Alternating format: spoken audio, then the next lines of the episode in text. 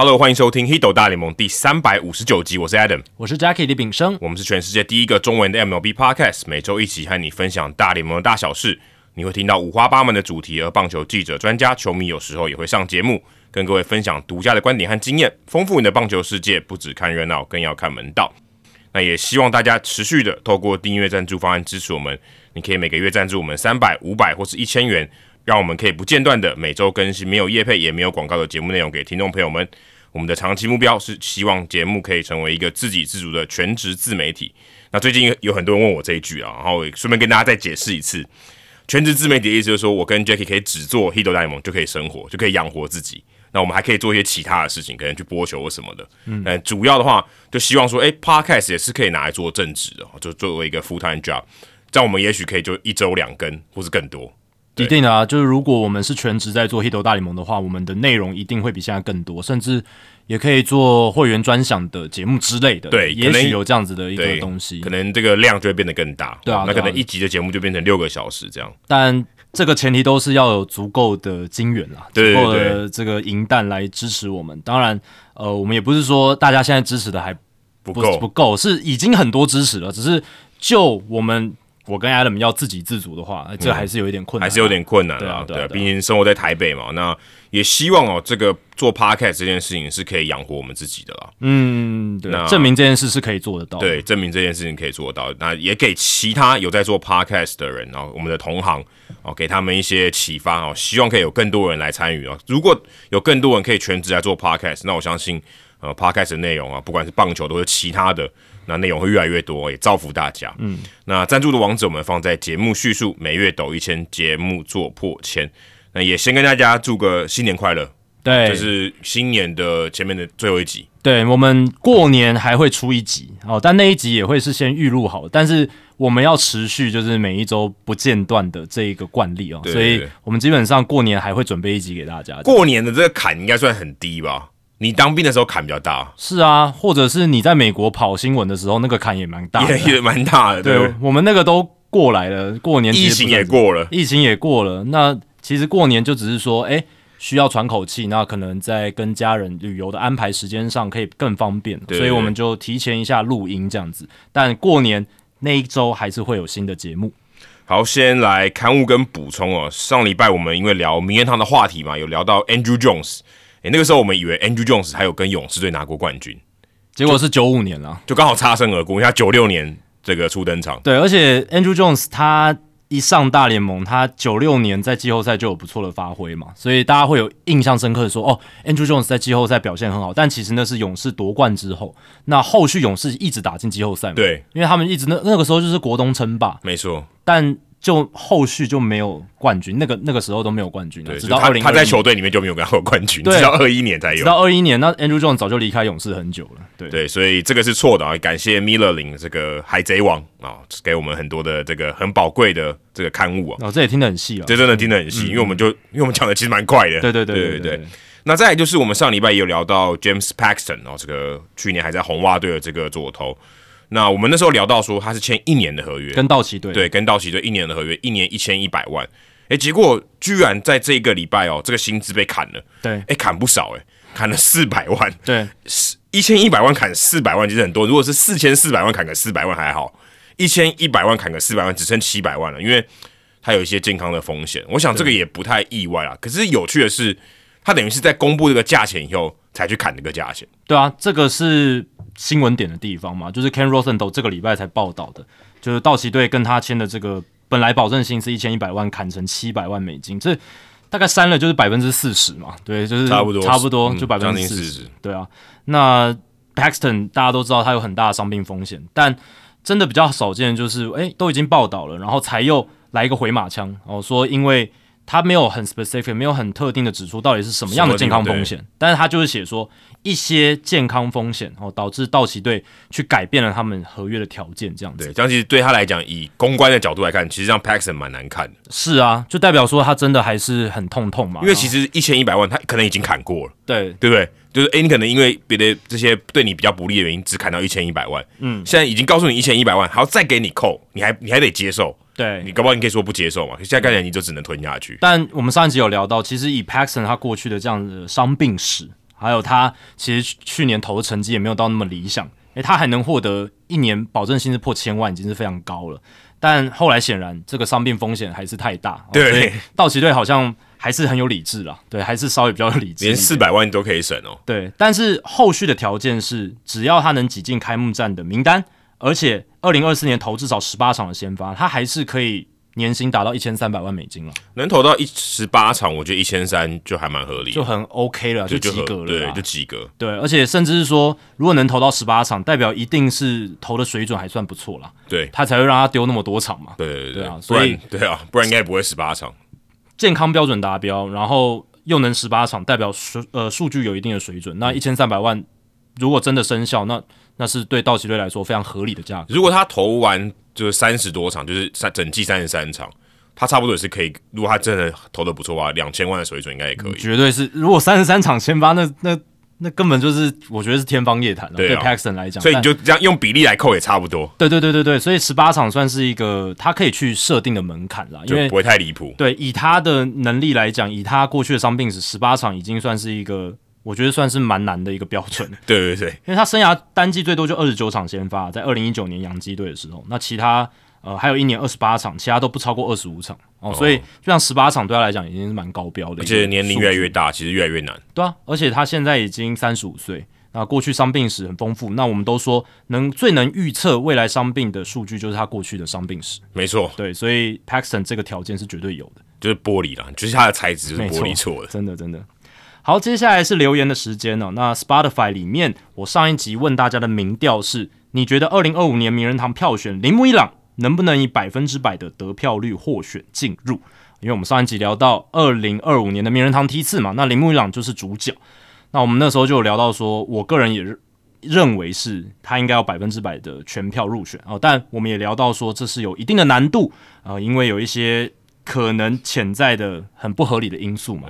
对，要一百真的太难了，一百代表一个人都不能跑票。对啊。包含了可能策略性投票，或者是某一些人他就是呃歧视亚洲人，我不知道对不对？有一些可能的潜在因素。对，不有六百块六百个人吗？对啊，六百个人什么样的人都有。然后史上就只有一个人全票通过入选名人堂，就是 Mariano Rivera。对对，所以呃铃木一朗，即便他。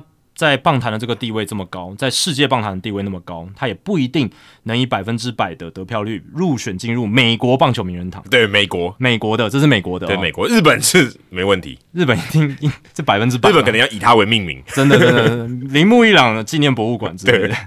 好，那我这个民调的结果有一百六十一票，那里面投说铃木一朗可以百分之百获得票率获选的有九十六票，大概六成。那不能的大概四成六十五票这样子，哎，其实不能比我预期的高很多，哎，嗯，但也有可能听我们讨论吗？或者是他们过去看名人堂的新闻就觉得这个太难了，太太难了。对，所以确实啊，你如果就名人堂，呃，他过去的历史标准，他的这个投票结果，哇，这个好像大家对他们能够全票入选的这个几率信心度比较低了，甚至已经不是理智了，就这不是理智啊，这就是有一些人就是。不是用理智在选择的，或者是他的理智，他的世界观跟一般棒球迷不太一样。这样讲也对，这样讲也对，对啊，对啊，对啊。这个有时候真的是每一个人的观点视角不太一样。像 Maserati 跟 Ballo 这两个记者，他们也有讲出他们的世界观，他他们对看棒球名人堂标准的，坦白说也不是不合理。就他们也能讲出一套自己的道理，还还是可以通的，还是可以通。是啊，他的角度来讲是可以通。他的标准一以贯之，OK，那就是他的标准。只是说很多人不同意他的标准，对，很多人不同意。对，那林威朗是不是所有人都能够呃认同他就是美国棒球名人堂的入选者？哦，这个我们的听众也是有四成的人觉得这个几率不高，这样子几率不高，几率不高。但还是有六成人认为林威朗可以啊。那我觉得理性来讲，或者是说呃一般。的这种标准来看的话，铃木朗都是应该要百分之百获选进入名人堂的。好，那我在问题的部分问大家说，大家会觉得大联盟的例行赛太长吗？你觉得理想的例行赛场次应该是几场？现在是一百六十二场嘛，就是每一队要打一百六十二场，然后呃，这个一整年下来，大联盟就是打两千多场的例行赛这样子。那季后赛还需不需要扩编这样子？好，那左营阿成他就说，大联盟球队众多，如果将比赛场数减少。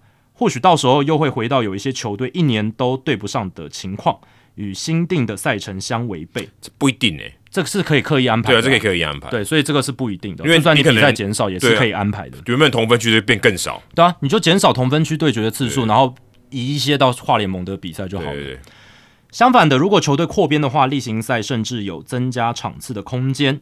哦，这个也很难啦，就是你球队扩编，但是你你的日期没有扩编嘛？对啊你你一年还是三百六十五天，你你那个赛程还是你能打月份还是大概四月到十月左右。，对那其实已经有一些美国人，他们觉得四月打都太早，太早很多地方都还是下雪很。多地方还甚至就不能不太能打，不太能打，下雪太冷，那个也没有人想去现场看棒球或者，说季后赛之后也不太适合了，对啊也太冷了。所以美国那边已经有在讨论，有些人都觉得说，是不是四月前两个比比礼拜不要打，嗯把赛程排的紧一点，减少例行赛，然后呃把前面两个礼拜删掉之类的，都有这样子的讨论呢。那至于季后赛的部分，现行的十二队已经足够。目前的赛制让百分之四十的球队能够进入季后赛，如果再增加季后赛名额，会让例行赛像是漫长的练兵时间而已啊。这个就是现在 NBA 遇到 NBA 就是。NBA，对，就是 NBA。他们就是季后赛球队的数量超过百分之五十嘛，就是联盟的百分之五十这样子。反正每区只要淘汰最弱一两队就可以顺利的晋级，例行赛的看点将会大幅降低。确、实啊，这个就是你季后赛越扩越大之后，你例行赛的价值相对就会被牺牲掉。像 Plus League 都是六队有四队可以打进季后赛，更高是六乘六六六了。对啊，所以就是基本上 季后赛的比例，球队的比例就太高，你好像例行赛最后一名或倒数前两名，你才不会呃，你才会打不进季后赛这样子。基本上你的目标是不要垫底，对对对对，你至少就有什么挑战赛可以打，就至少有那种呃门票的机会。对对，甚至有时候你就觉得说，真正的如果你只打冠军赛，就像现在中华职棒这样，就只有两队而已。对，你勉强有第三队可能外卡，对你再多就真的不行。四队如果六队打四队的，真的有点太多了。对啊，其实我开始转播 NBA，二零二一年开始，那我就觉得说 NBA 的这个季后赛真的打好久，而且呃相对的那个重要性跟它的好看程度跟例行赛差好多。可能就好像有点不同的强度。对教练调度的方式，大家讨论季后赛跟讨论例行赛方式基本上完全不一样。嗯，然后甚至说你要去认真的分析预测，讨论例行赛跟讨论季后赛又完全是两码子事情。我在自己转播 NBA 的时候感受到的事情啦。那大联盟当然季后赛跟例行赛也是有分别的，可是我觉得相对没有差那么多，相对没有。相对没有你说像 NBA 常常，如果今天主将他完全没打，就是没打，对而且那个比例相对高嘛。是啊，呃，NBA 才打八十场嘛，八十几场，八十二，八十二场，可是大联盟是一百六十二场，没错，他休一场，大联盟休一场等于他的半场嘛。对，那如果他这边休一场，等于他相当于大联盟两场，可是常常主力在休的、没错。而且季后赛其实 NBA 的球队他们中间休兵日都比较多了。对啊那你例行赛还有可能会有背靠背，当然篮球背靠背是很辛苦的哦，那个体能的消耗非常大的运动，那么多肢体接触。所以，老将可能真的会让他休息。对，会休息或者什么四天出赛三场的，那下一场可能就会休息这样子，对吧、那大联盟比较不一样嘛，因为每一个球员他上场时间就比较少，比较少，然后相对来讲，一个礼拜出赛六场，甚至都没有休息的，也都还算 OK，野手的部分啦，对吧、所以这个就是运动性质不一样导致的一个结果。但想强调的就是，对现在大联盟扩编到十二队，目前我个人觉得还算，我觉得还可以就是一个就差不多了啦，差不多对对，再再多可能就真的有点太多那。现在那个外卡也打三战两胜，其实有点多。特别是我觉得大联盟更着重例行赛吧，就是例行赛的重要性，好像因为打那么多场，毕竟打那么多场，对对对对啊。然后，而且棒球它就是贵在长期数据的累积，反映出球队的实力。嗯那这跟篮球不一样，篮球可能你打个三四场，你就知道这一支球队谁强谁弱。对对对对，那棒球可能要打个好几十场，你才能分出一个高低。对，而且棒球感觉就是在比耐力的。对对对对对对，你比考那个一两场一，感觉不是大联盟这种，我们讲可能如果你讲锦标赛就打，就像经典赛那种，就他打个一两场，刺激度很高。嗯是可是大联盟感觉他的文化是，他就是要打很长。漫长赛季，他就是对。讲难听有点弄死你，就是跟刚 Paxson，就 Paxson 说他如果在他投一场，他可能真的很强，对，他的价值可能蛮高的。对。你说他投一季，他价值就变低很多，因为他就投不完一季。就有点像对啊，极限马拉松就是跟短跑还是哦对有点类似。对，那极限马拉松你要具备的球队的条件，你要具备的特质，对不对？就完全不一样，价值也会有差。没错我觉得刚刚 Paxton 那个例子就很好，对啊，短跑的话他可能很强，他就就加投一场，他可能真的很强。对他们那一场可能就投的很顶尖嘛，他甚至是有五万打比赛能力的投手，他没错没错三振能力，强是。是是是，可是漫长赛季他的价值就低很多，因为他撑不完一整季。没错。对，所以我觉得大联盟贵在这一点，就是说他你身价又那么高，为什么？因为你能打一百六十二场的赛季，甚至你看小联盟也是因为这样设计的。你说林玉明现在要去大联盟，嗯，叫他投一场非常好的比赛，其实是有机会的，嗯，但你要叫他投三十场根本不可能，对啊，我们上一集数据单元聊了，他就没有机会，因为他根本他一定被打爆啊，而且已经被摸透了。在小联盟，现在各队培养小联盟投手，就是不让你丢到那么多的先发嘛，而且场均的局数就是那么少，对。对啊？他就不是在培养一个七局的投手，他在培养一个五局投手。五局投手，而且反正现在他变成说，他有更多的人，更少、更高质品质的局数。局数了，他只看高品质局数。那单一人次能吃多少局，并不是现在大联盟球队重视的重点。对对吧？所以呃，这个也反映在就是我们现在大联盟球队选材上面。那当然，球季还是一百六十二场，还没有缩短的情况下，你势必还是要有那么多的局数要去吃，所以。投手数量就越来越多，而且现在可能就是因为我们之前常讲，这个变数越来越低了。以前就是让你一个投手吃到多，越吃越多。对对，所以确实啊，昨天阿成，感谢你的回馈。好，接下来是连康利，他到底姓连还是姓李啊？都有都有可能，应该是利吧？应该是李，我猜是李吧？李李连康。对，他说现在时间缩短，他是说比赛的时间缩短，因为投球时钟的关系，场次也许要配合减少，或许一百五。哦，其实我不太懂之间的这个关系是什么。对，这这没有这没有什么因果关系嘛？对啊，因为你讲的比赛时间是单场的嘛。对啊，那跟场次有什么关系？那甚至你说单场减少的话，哎，搞不好还可以塞更多比赛。其实对，如果反过来说，应该是要变多吧？对啊，就假设我总时数，我讲的是小时数。如果总时数一样，你场均时间减少，那搞不好你可以塞更多比赛嘛？对，假设大家都没那么累，假设大家消耗体力的方式是就是用线线性递减的，那其实你可以塞多一点，搞不好大家还不会那么累。是。那李连康后续说，但如果要创造工作机会，赛季场次反而要增长才对。后面这个是对的，是啊是啊，后面是对的。对，因为我们上一集有聊嘛，如果你例行赛场次减少，那劳方这样会得利嘛，因为他工作时间减少了，可是资方就会跳脚嘛。哎，我少赚钱了，那劳方要让利的话，要么是你要让出你的薪水，嗯，哦，要么就是你要减少你的。球员名单人，球员名单，那你的工作机会就会减少，一定会。对，其实少少蛮多的，因为如果从二十六人变二十五人，就差百分之四。那你如果当然反过来想，如果忽然有一天有人想要增加例行赛场次，那劳方可能就会说：“哦，那你要增加我们球员名单，你要增加我们的。”事实上也一定要，不然大家会挂掉。对，太累了，嗯，太累了，那个工作条件变太差了，所以你要让我球员名单人数增加，我才能接受你要增加例行赛场次的条件。这样子。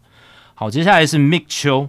Mick 秋他说，例行赛改回一百五十四场，就是一九六二年以前大联盟的单队场数，与现行的八场差额可以改成为季后赛哦，这个也是一个考量点嘛，就是我们上一集讲的，如果你要在不损失利润的情况下，没错对不对？那季后赛可以开拓裁员，那你例行赛虽然收入少了，可是季后赛这边补回来，那大家。好像蛮可以接受这样的条件。那单季那种累积型的记录就越来越难破了。哦，是啊，因为你的例行赛场次就变少了嘛。那所有的这些记录都是以例行赛为基准。嗯，没错。好，接下来是 Apple Podcast 留言哦。东山狮子头，它的标题是超赞的棒球 Podcast 节目，主持人非常专业，深度的分析和讨论让我获得许多 MLB 的深度知识。许多来宾也有很多的有趣的经历跟故事啊，让人津津乐道。好，谢谢东山狮子头的回馈。他这应该没有什么我们节目那种匿名的方式的梗吧？没有吧？应该没有吧？狮子头是哪一个大联盟球员的绰号？应该没有，应该没有，应该没有。OK，可能就是他个人的绰号吧。东山应该是丫头哦，他他选狮子头。对啊，那统一米吗？我也不知道，不知道。好，接下来是我只是想跑。他说关于 Sword 译文哦，就是我们之前聊到 Sword 这个数据嘛，我们我们是是用什么？那个刀空，刀空，对对对，我们后来讨论出刀空这个词来作为 sword 它的翻译，这样子就是呃挥的很丑哦，挥一半然后就挥出去了，然后挥棒落空，但是也不是挥完全的那一种挥空棒。他说：“大家好，两位聊天有趣的主持人好，我是隔壁棚跑步不要听推坑过来的听众。一开始本来觉得怎么会有 podcast 节目一集要两三个小时这么久啊？诶，后来听一听还觉得太短了。”你们节目根本是通勤的必备良药，这个很适合跑步听啊，跑一个马拉松差不多听完。你这个也算是被我们灌输了一个错误的观念，对 Podcast 都要两三个小时。他他显然他家住蛮远的，离他公司住蛮远的。回到好几集都提到的 Sword 这个刀空的翻译，他说：“我觉得什么刀空啦、治愈剑明啊，就是有一些球迷呃听众提出的这个建议，这种用词呢，根本听起来就算挥空也带有很帅的武侠感。”那照 Sword 解释，听起来应该要反映打击者的窘境，因为是很落魄的一个情况嘛。应该是要很落魄。所以容小弟我来帮忙翻译一下，就一个字搜哦，这个馊是馊主义的馊，馊水的馊，因为馊听起来跟 sore 很像，很像，哎，有那个声音感的，有声音感。他说，请你们试着多讲几次，脑袋里多配几次转播画面，然后他刮胡啊，就直接来演绎一下咯。哎，打者又挥了个馊，直接被三振出局。不过这感觉有点中国感呢，就是单字这样，单字对岸的用法。嗯，啊哇嘞，这个球真的挥的很馊，是什么馊挥棒啊？只能直接回休息区了。哇，馊爆了！今天选球状况真的很馊，有没有？有没有？哇，他他的这个写法很有那个对话感，对话感，是不是觉得图文很相符呢？谐音魔人 Adam，请赞声我的翻译。Adam，来，你的回复是。我是觉得它有兼顾到音啊，就是声音的音，然后也有兼顾到因为翻译直译嘛，就比较不好的搜搜的这种感觉。对，然后跟 sore 也有类似，然后跟那挥棒 sore 的有有有点像嘛，对不对？有点那挥棒的声音。但是他这边他这边把这就比较有点把它取代成不好了，对不对？这球真的挥的很收，对不对？这种什么收挥棒，感觉有点比较就是。指就单纯指不好的意思，对，比较没有形容出那个样子，而且呃，单从字面可能也很难知道它是挥棒的动作，对对对，比较难一点啊。我选球状况真的很收，感觉是 bad 嘛，就是不好，对啊。而且呃，投手的话，对投手来说收就是好事了，对啊。对这个投手投了一个收，他投了好几个收。不过你说对，我觉得这个也是一个，就挥一个刀空，感觉是称赞投手，对啊，对啊，对啊。其实刀空它本身比较中性一点嘛。他本身比较对，他他就是，但听起来真的是蛮帅，帅确确确实是有帅感。但我是觉得他他算中性，因为他是用刀子来形容挥空这件事情。哦，刀子本身就是个物品嘛，对不对？那他是用挥砍的方式去。哎，不过你这样一讲，感觉索尔应该是比较帅才对。其实英文也很帅啊。对啊，就英文是比较好的，但他描描述的也是一个，就是打对打者来讲是一个很错误的挥棒。对，但对投手来讲是帅，是帅的，啊，对啊，所以就是看什么角度可以去解读这个词，这样，但。如果要用搜的话，那投手的角度来讲，诶，就会稍微一点点怪怪，对，一点点怪怪，对。但如果你们都跟阿月一样觉得不行，这个阿月是张震岳哦，是是是，我觉得不行。哦，他还有一些放一些流行文化的梗，就当我刚说的是个馊主意吧。祝你们节目长长久久，还自己摆了一个台阶走下去，很有趣诶。每次想推荐你们节目给别人，都要再三思。就都要再再三思量，朋友还不要要不要继续做下去？人生好难。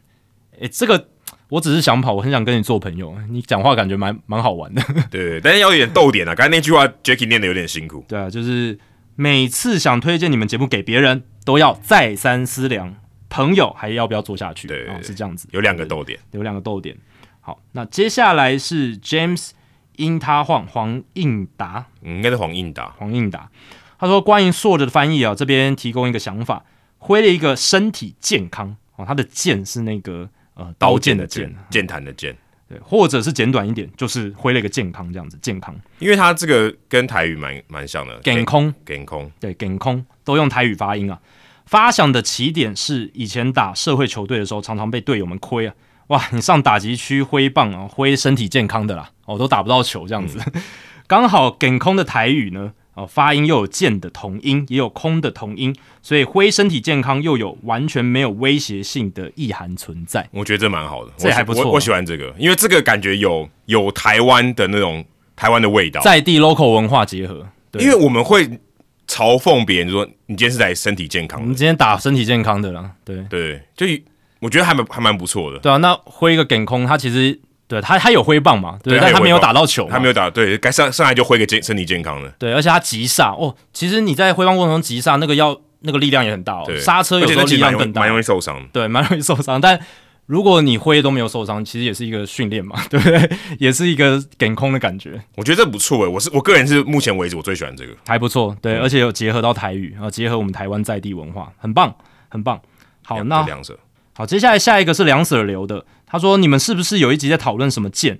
呃，就是说了的，就是这个数据。他说，如果叫破空剑呢，我跳来跳去听不清楚，突然想到破空剑，破空剑哦，这个也蛮武侠小说感的，这个蛮武，这感觉真的是一个剑诶，哦，对，真的是一个剑，你好像是觉得它是一个物体，就是物品。呃，但我觉得破空剑对我来说听起来就像是一个招式啊，对我来讲，对啊，因为什么什么剑有可能是指一个剑的招式这样子。哦，对对对对对，对，也有可能，这感觉比较像用在投手。但对啊，破空也不错了，因为他确实是把空气打破那种感觉，而没有打到球，所以其实这个也还不错，也还不错，也有武侠感，对，有武侠感，这样。就挥了一个破空剑，虽然感觉很帅，可是实际上很糗，很糗，对对对对对，有一个反差感吧，可以制造一个反差感。好，接下来是横滨 Zobrist，横滨 Zobrist 把日本职棒跟美国职棒的选手结合在一起。我是约第三百集加入的听众啊，听完一集之后就再也停不下来。不止每天通勤跟走路都依赖两位主持人的声音陪伴，也回到第一集开始补上过去没追踪到的大联盟资讯。Hit 大联盟是我所知的节目当中，除了能及时跟上大联盟球员、球团、联盟的最新资讯，掌握棒球脉动，更随主持人讨论一起思考棒球运动的相关议题。不只是知识哦，在此之中也提升自己的思考判断。更重要的是，不限于运动。就像是梦幻工作单元，或者是对球团运作的讨论啊，都增进我对工作、职场甚至人生规划的想法的深度还有广度。最后大推第三百二十二集跟第三百五十六集，祝小熊今年进季后赛，横滨湾星队突破季后赛第一轮。而且我还特别去查一下这两集，这两集居然都不是人物访谈诶。嗯。所以他其实代表说，他可能真的对于我们两个人们瞎聊是最有兴趣的，因为他有提到嘛，就是我们讨论思考棒球运动的相关议题，可以提升他的思考判断。对，虽然我是觉得我们能做到这件事也是意料之外啦，但是很开心也能够帮助你。诶，其实听我们的讨论过程，我们的一些思考的方式，可以让你也许有一些新的灵感吧，或者是在看事情的时候，你可以有一些不同的角度去切入。没错，没错。嗯，我是觉得他，因为通常。大部分的人推荐某一些集数，通常都是人物访谈比较多。对，然后他在这个人物访谈里面有一些他不知道的资讯，对不不不知道的这种呃来宾提供的他的经历之类。因为通常那个不会出现在一般的媒体上面。对对。那我们讨论东西是出现在媒体上面，只是说通听我们的想法。对对对对。或者我们我们之前讨论过我们思维的过程，我们在呃解释向对方解释或说服对方的时候的那一种呃说话的过程。对，这个可能是。我们以前其实我们早期可能也比较少这样子吧，但后期我们越来越多，那这样子也可以让大家有一些思维上的成长，我觉得也蛮好的。对，如果你是从三百集开始听嘛，你就听前从前面一一百以前能听，就觉得节目可能差距蛮大。对对对，风格很不一样。好，接下来冷知识的时间啊，因为这一集我们会聊到精英队嘛，精英队占了蛮大的篇幅。那最近精英队因为要转卖的关系，所以大家开始对这个新的老板哦，David Rubenstein 有一些好奇哦，就想说，哎，这是哪来的富豪哦？这个未来的这个新的老板是哪何方神圣？那他是身价三十八亿的一个富豪，在美国。那给大家做一个参考了，算是一个比例尺啊，算算比例尺嘛，一个量表这样子。郭台铭我查了一下，用 Google 查，他这个身价是七十一亿美金，张忠谋是二十八亿，所以他大概就介于。这个 Rubenstein 大家就介于郭台铭跟张忠谋中间，比较接近张忠谋，比较接近张忠谋，对对对，但是都是很有钱啊，对我来讲都是天方夜谭，我们可能赚个一百辈子都赚不到那么多钱。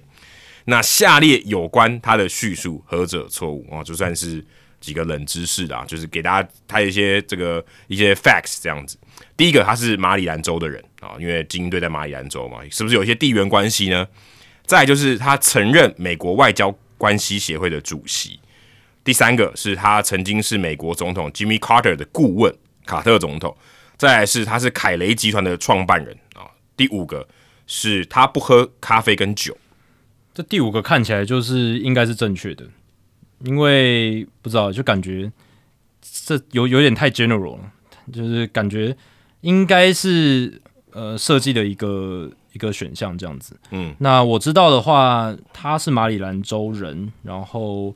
呃，他也算是球迷吧，然后也是 Carlyle 集团创办人，这个我知道。对，然后剩下两个不确定就是二跟三了。嗯，对，那随便猜一个好了，猜猜猜二好了，猜二好了。对对对对，就是他承认美国外交关系协会的主席，所以你觉得他跟外交没关系？嗯。对，我猜的，所以随便乱。因为这个，因为我这是单选啦，就是不是复选，所以代表说他其实有参与一些政府的一些活动。嗯，对他不只是纯商人啊，他也是律师啦。对，这个里面没讲，那我先跟大家介绍，他就是律师，他是法律背景。嗯，对。那我们在主节目之后呢，来公布答案。如果你知道的话，那就不要爆雷了。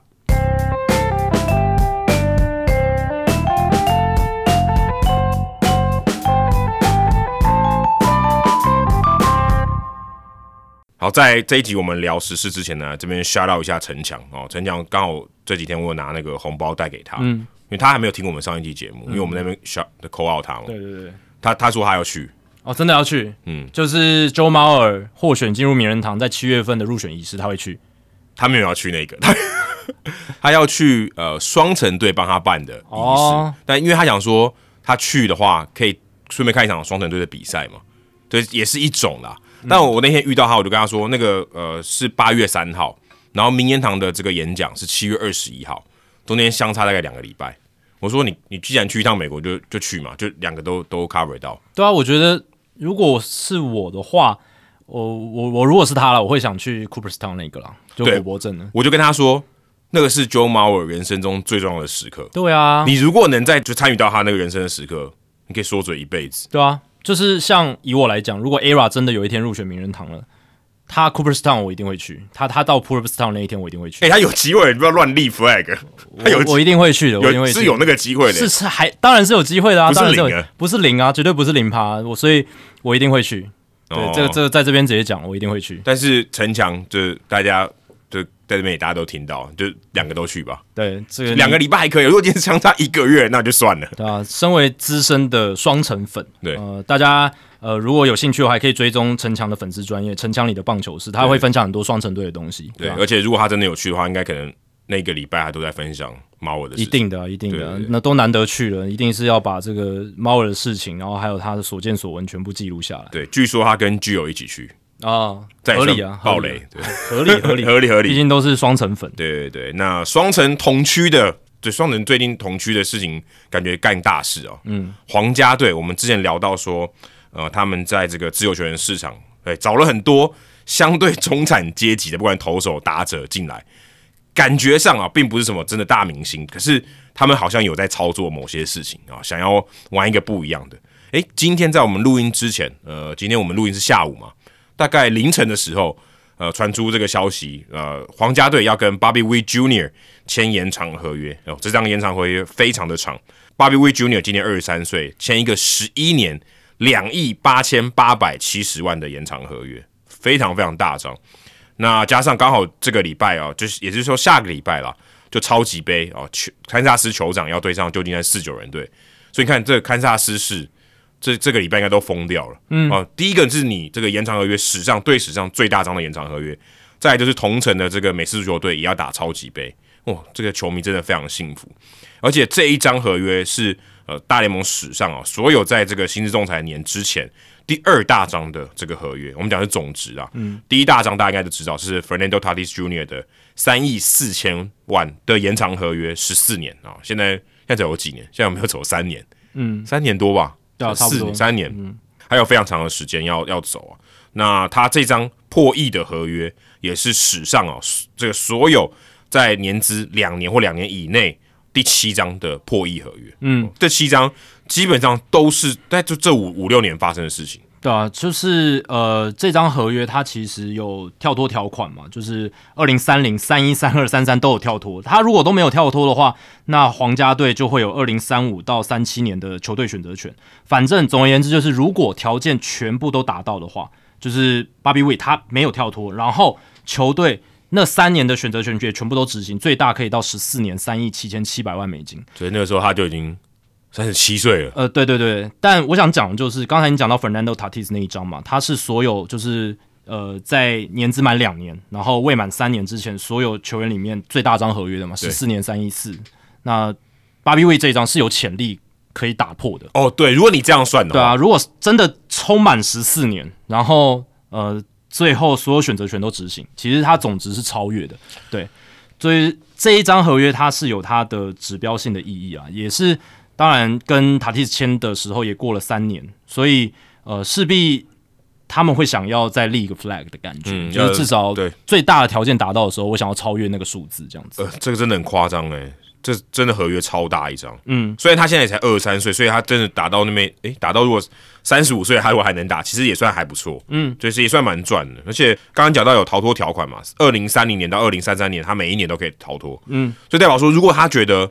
哎，我我我想要试试看别的，或是皇家队不行了，我想要去外面试试看身价，投身自由球员市场，其实也是做得到的。对啊，而且其实这个跳脱的年份还蛮多的，对，啊就是七年之后，其实他那个时候也大概三十岁左右，对不对？然后如果他真的打得好，他一定会跳，一定会跳啦，而且连续四年都有，他的选择权其实很大的，他的整个转换的余地是很大的，所以这张合约其实我觉得就劳方的角度来讲，是我觉得蛮好的，蛮赚的，八 B V 赚蛮多的啦，对，因为他第第一个保证薪资高嘛，然后再来是。他其实有很大的在扩充自己后续收入的能力，而且就是他逃脱的年纪是很适合他，很适合。如果今天是我三十五岁的人逃脱，那对他讲好像意义不是很大。而且他又是野手，对，三十岁、三十一岁你跳脱，其实还可以再签一个大章的，五六年以上的都有可能。如果他那时候表现好的话，所以也就是说，皇家队希望在他这个二零三零年之前，至少非常有竞争力，嗯，至少是可能季后赛常客这样子。对啊，他觉得哎，那我就要留，对不对？我不然不然，如果是还是现在的皇家队的话，他一定不会留。当然，这一个签延长约，皇家队的动机哦，也有被提出来，就是因为老板 John Sherman 他二零一九年买了这支球队嘛，那后续他做了很多事情呢，就是希望争取地方政府的一些资金来资助他们盖新球场。对，然后上次我们有聊到，对，也有聊到这件事情，然后这也被有些人解读说，可能是 Sherman 想要用这样子的做法来试出一种，哎，我有在认真经营球队的讯号，然后来让。当地政府可以未来通过资助新球场的方案，好看能不能争取到更多的公共资金。完全合理的推测。如果他不是这样想，那我觉得他也太单纯了。对，这个大家表面上会说，哎，皇家队，你看砸那么多钱绑住了一个在地球星，可是双赢啊，对不对？其实双赢啦，但是他搞不好可以透过这一笔的合约两亿八，他赚到更多，因为他如果从公共资金一次获得六亿、七亿、八亿，甚至更多美金的益助的话，对。来盖新的球场，然后周边的土地开发，对，然后还有可以赚更多的钱。对对对对，但前提是他愿意先投入这笔钱嘛，所以我们还是要给他 credit，这很重要啊。你如果今天没有投资，你要怎么赚钱呢？钱钱不会天上掉下来。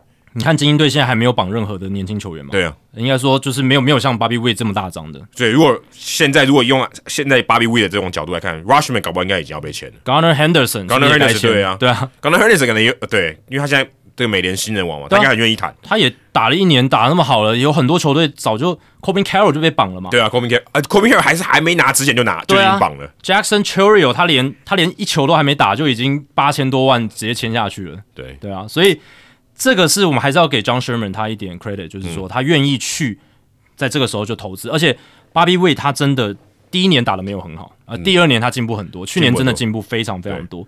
主要在什么地方？就是在打击端。他的 OPS Plus 从一百零二进步到一百二十，而且我觉得有很重要的指标啦，就是他的击球出速是增加的，他强击球比例是增加的，击球品质是都变好。对，再来是他减少了自己的三振率，从百分之二十二十一点四下滑了四个百分点到百分之十七点四，保送率也微幅上升了一个。百分点对，但他保送真的选的相对少很多。对，但他三振其实也不是到特别多。对，三振虽然蛮少的。对，其实百分之十七到二十之间这种三振率，在这个年代其实不算太高。以一个单季三十轰的打者来讲，这算我觉得算低。对，所以呃，有些人会担心说，哎，巴比威，你看他即便去年打的不错了，可是他上垒率只有三成一九，好像还是有点低哈，就是上垒率来讲还是有点低，但至少。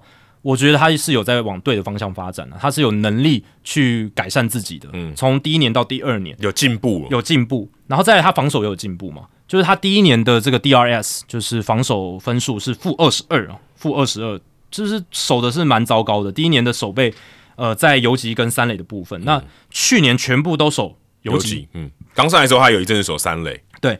那去年都守游击，他的 DRS 变成只差负六，呃，其实还算不错了。然后他在 OAA 还有 UZR 的表现也都还算不错，所以他的防守也是大幅的进步。然后再加上他跑垒有很好的跑速，四十九道，四十九道，虽然盗垒失败也最多，可是他的速度是有很大的威胁性的。十一次的三垒安打也是去年大联盟的三垒安打王。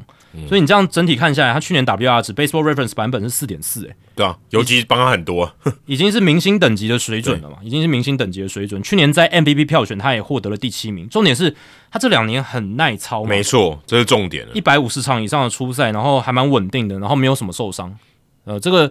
呃，稳定性跟能够健康出赛也是一个很重要、很重要的价值来源。你如果能在游击手或是中外野手能超过一百五十五场，我觉得这是非常非常难的，很难呐，很难。现在棒球我觉得非常难出现的。对，同时你的产出还要保持稳定嘛？对，你还不是守备组的哦，对啊，你是攻击是有表现，你还是主炮哦。对，因为我看了一下，他在七八九月其实也都打得蛮好，甚至比他四五六月份打的还好，所以反而是还开低走高嘞，代表说他体力是负荷得住，是完全 OK 的，他的身体的素质是 handle 得了一百六十二场赛季的。哦，所以这个代表说这个皇家队愿意签啦，对啊，这这是很重要的新的票，也算合理啦。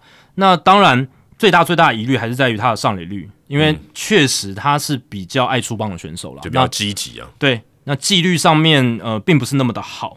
哦，但毕竟他还年轻嘛，对他才二十三而已。那以这样子的年纪来讲，他的手眼协调跟他的挥棒的速度，呃，短期间内应该是不会下滑太多，甚至还有进步的空间。是没错，对，所以这张合约，呃，可能啦，到后期他三十岁以后会是关键哦，就是说他在打击上面会不会走向 Javier Baez 那样子，就是呃变得很盲剑客，呃，选球太差这样，对，太过积极。但我觉得他跟 Javier Baez 很不一样的是，他挥空率年轻的时候没有像 Baez 那么高，那么高，所以他们其实本质上还是不太一样的选手，在打击上面还是不太一样。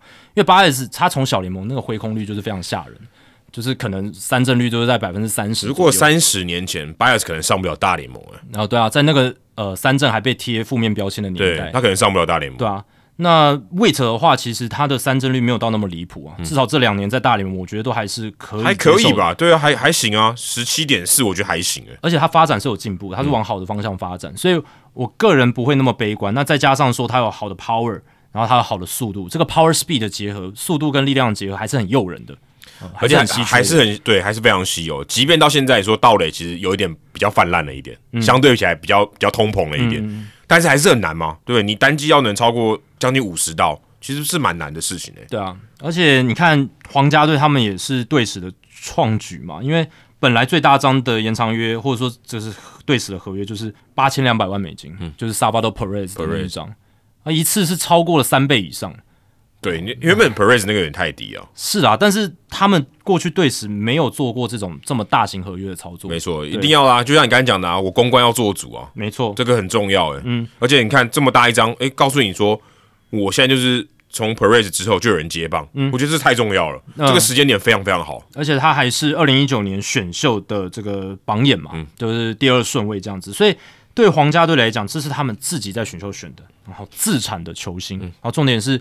呃，二年级生没有遇到二年级撞墙期，反而打得更好，更好。然后有很多的指标性的意义集聚在他身上，那加上他的外形也也还算不错，还算不错，还算不错，有点蛮潇洒的。然后又是游击手，那其实这些条件加起来，对，如果你要选一个人去宣誓说我要好好投资这支球队，我想要给当地市政府、当地球迷一些好的印象，那看起来 We 就是最好的一个选择了。而且对，而且重点是他不像精英队有太多选择。哦，对啊，他们就一个相相对好选，你要挑相对比较突出。你在精英队要挑，还要先思考很久的感觉，因为你不太可能都挑嘛。对，你没那么多钱。可是精英队你就你有有得选，可是皇家队你就比蛮容易选的，对吧？现在精英队可能要思考是 Rushman、Henderson 还是 Jackson Holiday，对不对？就是这这几个可能要下去选。搞不好 Holiday 一两个礼拜后就就续直接签一个延长合约，也有可能。搞不好先签了还没有上大联盟的，对啊。现在流行签没上大联盟的，因为他谈判筹码对于。那个球团来讲，他球团比较多筹码，是是，球员没有表现嘛，他没什么可以谈的。他可以把这个总值或者是一些金额把它往下压一点。对啊，你的 Henderson 相对难谈多了，现在在在生涯最高峰了。对啊对啊对啊，他整个数据已经有打出来嘛，有证明自己的实力。Rushman 其实某种程度上也是所以相对比较难谈一点。对，那你看为什么 Bobby Way 他可以得到那么好的条件，也是因为他两年累积的数据嘛，他有在去年，特别是去年，呃，证明自己的时机这样子。对啊，所以你看这几年，像 Julio Rodriguez、Corbin Carroll 哦，都是在还没有进入薪资仲裁的时候，就已经跟球队签下破亿美金的这种延长约，都超过呃，Corbin Carroll 没有超过十年，八年，可是 Julio Rodriguez 是十二年呢。那对，然后非常多大量的一些呃什么选择权啦，一些呃不同的变化啦，跳脱条款之类的，然后但总之都是破亿啊，哦，总之都是破亿的这样子，所以。呃，其实我是觉得年轻球员，尤其是这种世代级年轻球员，他能够获得这样子的大型的条件的合约，其实我觉得就是双方得利啦。那在巴比位这一张更是，我觉得劳方可能更更赚一点。我我自己觉得，我自己觉得，而且以后感觉会越来越多诶。以后这种他如果觉得，诶，我我在前两年就打的不错，我愿意花这个钱，我为未来省钱。这可能也是呃各队对于自己评估选手未来。更有信心的展现，没错，他可能从他的生物力学的数据，或者他自己内部的预测系统评估，他是有信心的，信心的这个程度越来越高。越越高以前可能二三十年前，我也不知道你以后会打成什么样，我没办法，我的预测我的把握度有，但是没有很高。对你缺乏很多呃数据的工具，科学化的工具。那现在这些工具越来越多了，那把握度越来越高。但仔细一看嘛，这些人都还是什么哦，都是野手了哦。投手根本我觉得太难，就是投手真的有点太疯狂。投手不确定性太高，所以这也是目前棒球运科发展到现在一个瓶颈嘛，就是对于投手的推测跟预估，因为卡在伤病的问题，你根本很难去很有把握的说，哦，我可以签这个二十二岁的投手，接下来十年把他绑住这样子。可能用可可能用超低的钱啊，对，但但选手不会接受，选手不会接受选手不会接受，他会觉得说，我只要在接下来三年投出有一定的时机，只要三年就好，我薪资仲裁就可以薪水暴涨。对啊，可以暴我我，干嘛屈就于这么烂的，因为伤病风险而被压低薪资的合约？他不愿意，他不愿意，。他只要想到三年后，他就不会愿意。对，所以或许台面下有些球队也对他们的年轻大物投手开出了一些条件，但可能投手都不想接受。所以投手，换句话说来讲，他可能可以冲高很高很高的薪资，但你要拉长，他基本上就是没有什么，这对于球队来讲完全没有诱因。特别是，没办法做特别是像这种延长合约，因为就是要长嘛。对啊，你这个合约就是不讲别的，总之一定会高，可是他就是要长。对啊，因为他们都是很年轻嘛，哦，都是二十二、二十三岁，或者是年资还未满三年的时候去签的，对对啊，那投手的话，你这种年资拉长，对球队来讲，他们就不愿意去做，不愿意去做，对啊，他可能可以，诶、也许给你一年很高，对不对？或一两年很高，但他永远不会给你五年、六年以上的。对啊，那你看，呃，皇家队他们在今年怎么做投手的补强？哦，都是补一些老将嘛，都是补一些就是已经投出时机，然后用短约来签这样子。没错，那说复数年合约其实也不会太长，这样子，不管是 Seth Lugo、Michael Waka 这一种，对不对？或者 Will Smith 呃或者一两 Chris 年 Stratton 的，对啊，都是都就就他们现在补强投手啊，主要都是用这样子的方式、啊，就就是中产的话，对我就撑过这一年。对，如果你不是呃洋基道奇或者是急需先发投手，然后愿意砸钱的球队的话，那你要用中产的方式补哦，就是补这一种，对，对啊、那至少还可以给你稍微有 quality 的局数。然后你还会觉得相对安心了，因为他已经有时机摆在那边没错，对，然后相相对来讲，可能你签的不管是 Seth Lugo 或 Waka，我觉得伤病风险也都没有那么高。哦。这两个投手，我觉得伤病风险都还 OK 这样子，对吧、所以我是觉得，呃，皇家队签下 Bobby Witt，然后用这样子的一个条件，是诚意十十足啦。那呃，Bobby Witt，呃我个人也是算蛮看好的哦，希望他可以在美联中区变成一个闪亮的明星这样子。对，而且我觉得这种小球队需要明星啦，需要就像跟你讲讲有点讽刺啊，像这个 Wonder Franco 之于光芒队，嗯，对对对对对。但，对，可惜。没错，就是我觉得小市场球队有一个当家看板球星被这样绑住，是一个好事，是是好事。对棒球的多元化发展，然后还有小市场的一个大家还会去期待这件事情。而。且就有一个，我觉得有一个代表性诶、嗯，像我最近常常看那个，不知道有没有短影音会推荐给我那个各各个年份的明星赛，还会那个列队嘛，嗯，你就看哇，那个列队列出来都是名人堂球员，然后你发现你你就可以知道说他一列出来，对不对？你就知道那一年谁比较强，嗯，哪一些球队，然后你看先发九人，可能有什么四个是印第安人队，或者五个是红袜队，这样你就知道哦，他们都是大球队，然后都没有什么其他的小球队的明星，就很少这样子。对可是像这种，如果巴比威如果可以代表皇家队去打明星赛，就很好啊。对，你就你今天不会是那种，就可能就是呃保留名单的人选进去的那种，就是哎、有保障名额的。但如果像这样的球员，他能代表他的球队小市场球队去打明星赛，或者在媒体公关上面有一些效应的话，我觉得是很好的事情。对啊，在地的顶级球星嘛。那你看，像过去红人队，你就会联想到 Joey Votto。那十多年前的红雀，你就是想到 Albert Pujols、然后就是像这样子的球队，他有一个主力的看板球星，这个是很难得的。那你愿意长时间把他绑住，然后随手绑住了 Julio Rodriguez 也是。而且皇家他们队史上就是比较欠缺这一种可以长时间效力，甚至呃有机会去冲击名人堂的这样子的看板的队史的球星，基本上就只有 George Brett。对，呃，Alex Gordon 没有办法冲击名人堂，哦没办法但是他我觉得应该符合刚才前面的条件，待的够久了。待的够久，可是我他的心度跟他，他当然他选秀其实也是榜眼，对，二零零五年的榜眼，可是你说他跟 Bobby w e 比还是差了一截，差了一截。差真的差了一截。就是呃，Alex Gordon 第一个他是算外野手嘛，然后再来是他的打击，嗯、当然巅峰的时候还是很好，可是他巅峰的期也没有很没，有很长了，对没有他天花板没有 We 高了。对啊，因为我看一下皇家队队史 WR 值最高的就是 George Brett 嘛，啊八十八点六，毫无疑问皇家先生。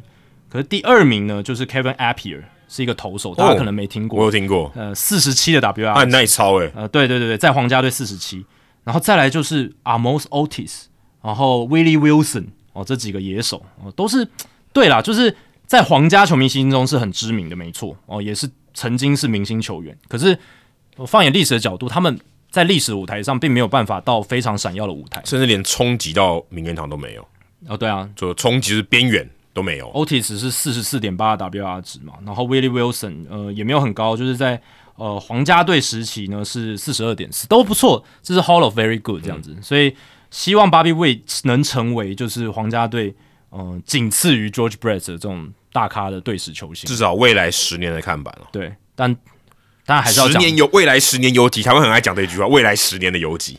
还是要讲，这真的很难啦，这真的真的很难。即便他签了这张合约，但也不代表他就是会待在皇家一辈子。而且我们刚刚讲嘛，三零年的时候就有跳脱的条款了。然后如果他打得好的话，跳脱的几率是很高。那嗯，这十年在皇家他能留下什么东西？或者这七年，就是第一个跳脱七年就到了嘛，所以能留下什么样的东西？那呃，未来皇家有没有办法？诶，还有一个选项是，我在他跳脱来之前，我再跟他签，对再出，对对，再再签一张，这也是可以，就得换约了。我用更好的条件，让你没办法拒绝的条件，我就是把你绑住，我就是要你当我的呃看板，我就是要当你一辈子都在这边。对，就是就是你已经确定这个球衣背后会退休那种感觉，有有点像这样子，对吧？那呃，魏能不能走到那样的高度？哦，我们现在讲有点太远，有点太远。可是这个就是有可能发生，只是真的难度是非常高的。他退休的那一年，我们差不多已经刚好做到一千集，呃，应该是 差不多吧？啊，节目做破千的目标，搞不好就达到了。对，所以他如果真的要到那一天，可能真的差不多破千。而且我还看到这个新闻里面有一个蛮有趣的一个 fun fact，我跟大家分享一下，因为他爸是经纪人嘛，然后感觉好像对数字有点迷信，就是这张合约里面有签有一条是签约金啊，就是直接给你的，就是才会可以给你这样子。嗯，签约金是七百七十七万七千七百七十七块，对啊，很刻意了，很刻意，因为 Bobby w e Junior 穿七号，嗯，对，所以这个算是一个蛮有趣的一个巧思啊，就是给大家可以啊这个茶余饭后聊的一个话题，嗯。那我们刚才讲到说精英队哦，精英队其实在这个礼拜也算是三十支球队里面最应该最重要的一支球队了吧？新闻性最高的一支球队，因为呃有一点点出其不意啦，就是说呃在大家还传的没有那么沸沸扬扬的时候，这个 Angelos 家族已经决定要把这个精英队给转卖了。其实之前有一些风声，但并不是。这个风声没有那么大哈，大家觉得啊，吵得沸沸扬扬，要像之前 Artie Moreno 那样哦，好像要真的要卖或要要不要卖这样子。那最近这个这个消息是已经出来了，那也有新闻都揭露了，所以 Angelo 家族决定要把这个精英队给转卖。刚才这个冷知识里面提到的 Rubenstein，那他是算领头羊了，那当然有后面有一个团队这样子卖出的这个金额呢是十七亿两千五百万美金啊。那富比是去年的估值哦。是十七亿一千三百万美金。那这边要跟大家强调一下，Forbes 呃，富比士他之前的这估值是没有含这个 Mason 电视台的啊，就等于电视台的资产哦，它的估值啊是另外的。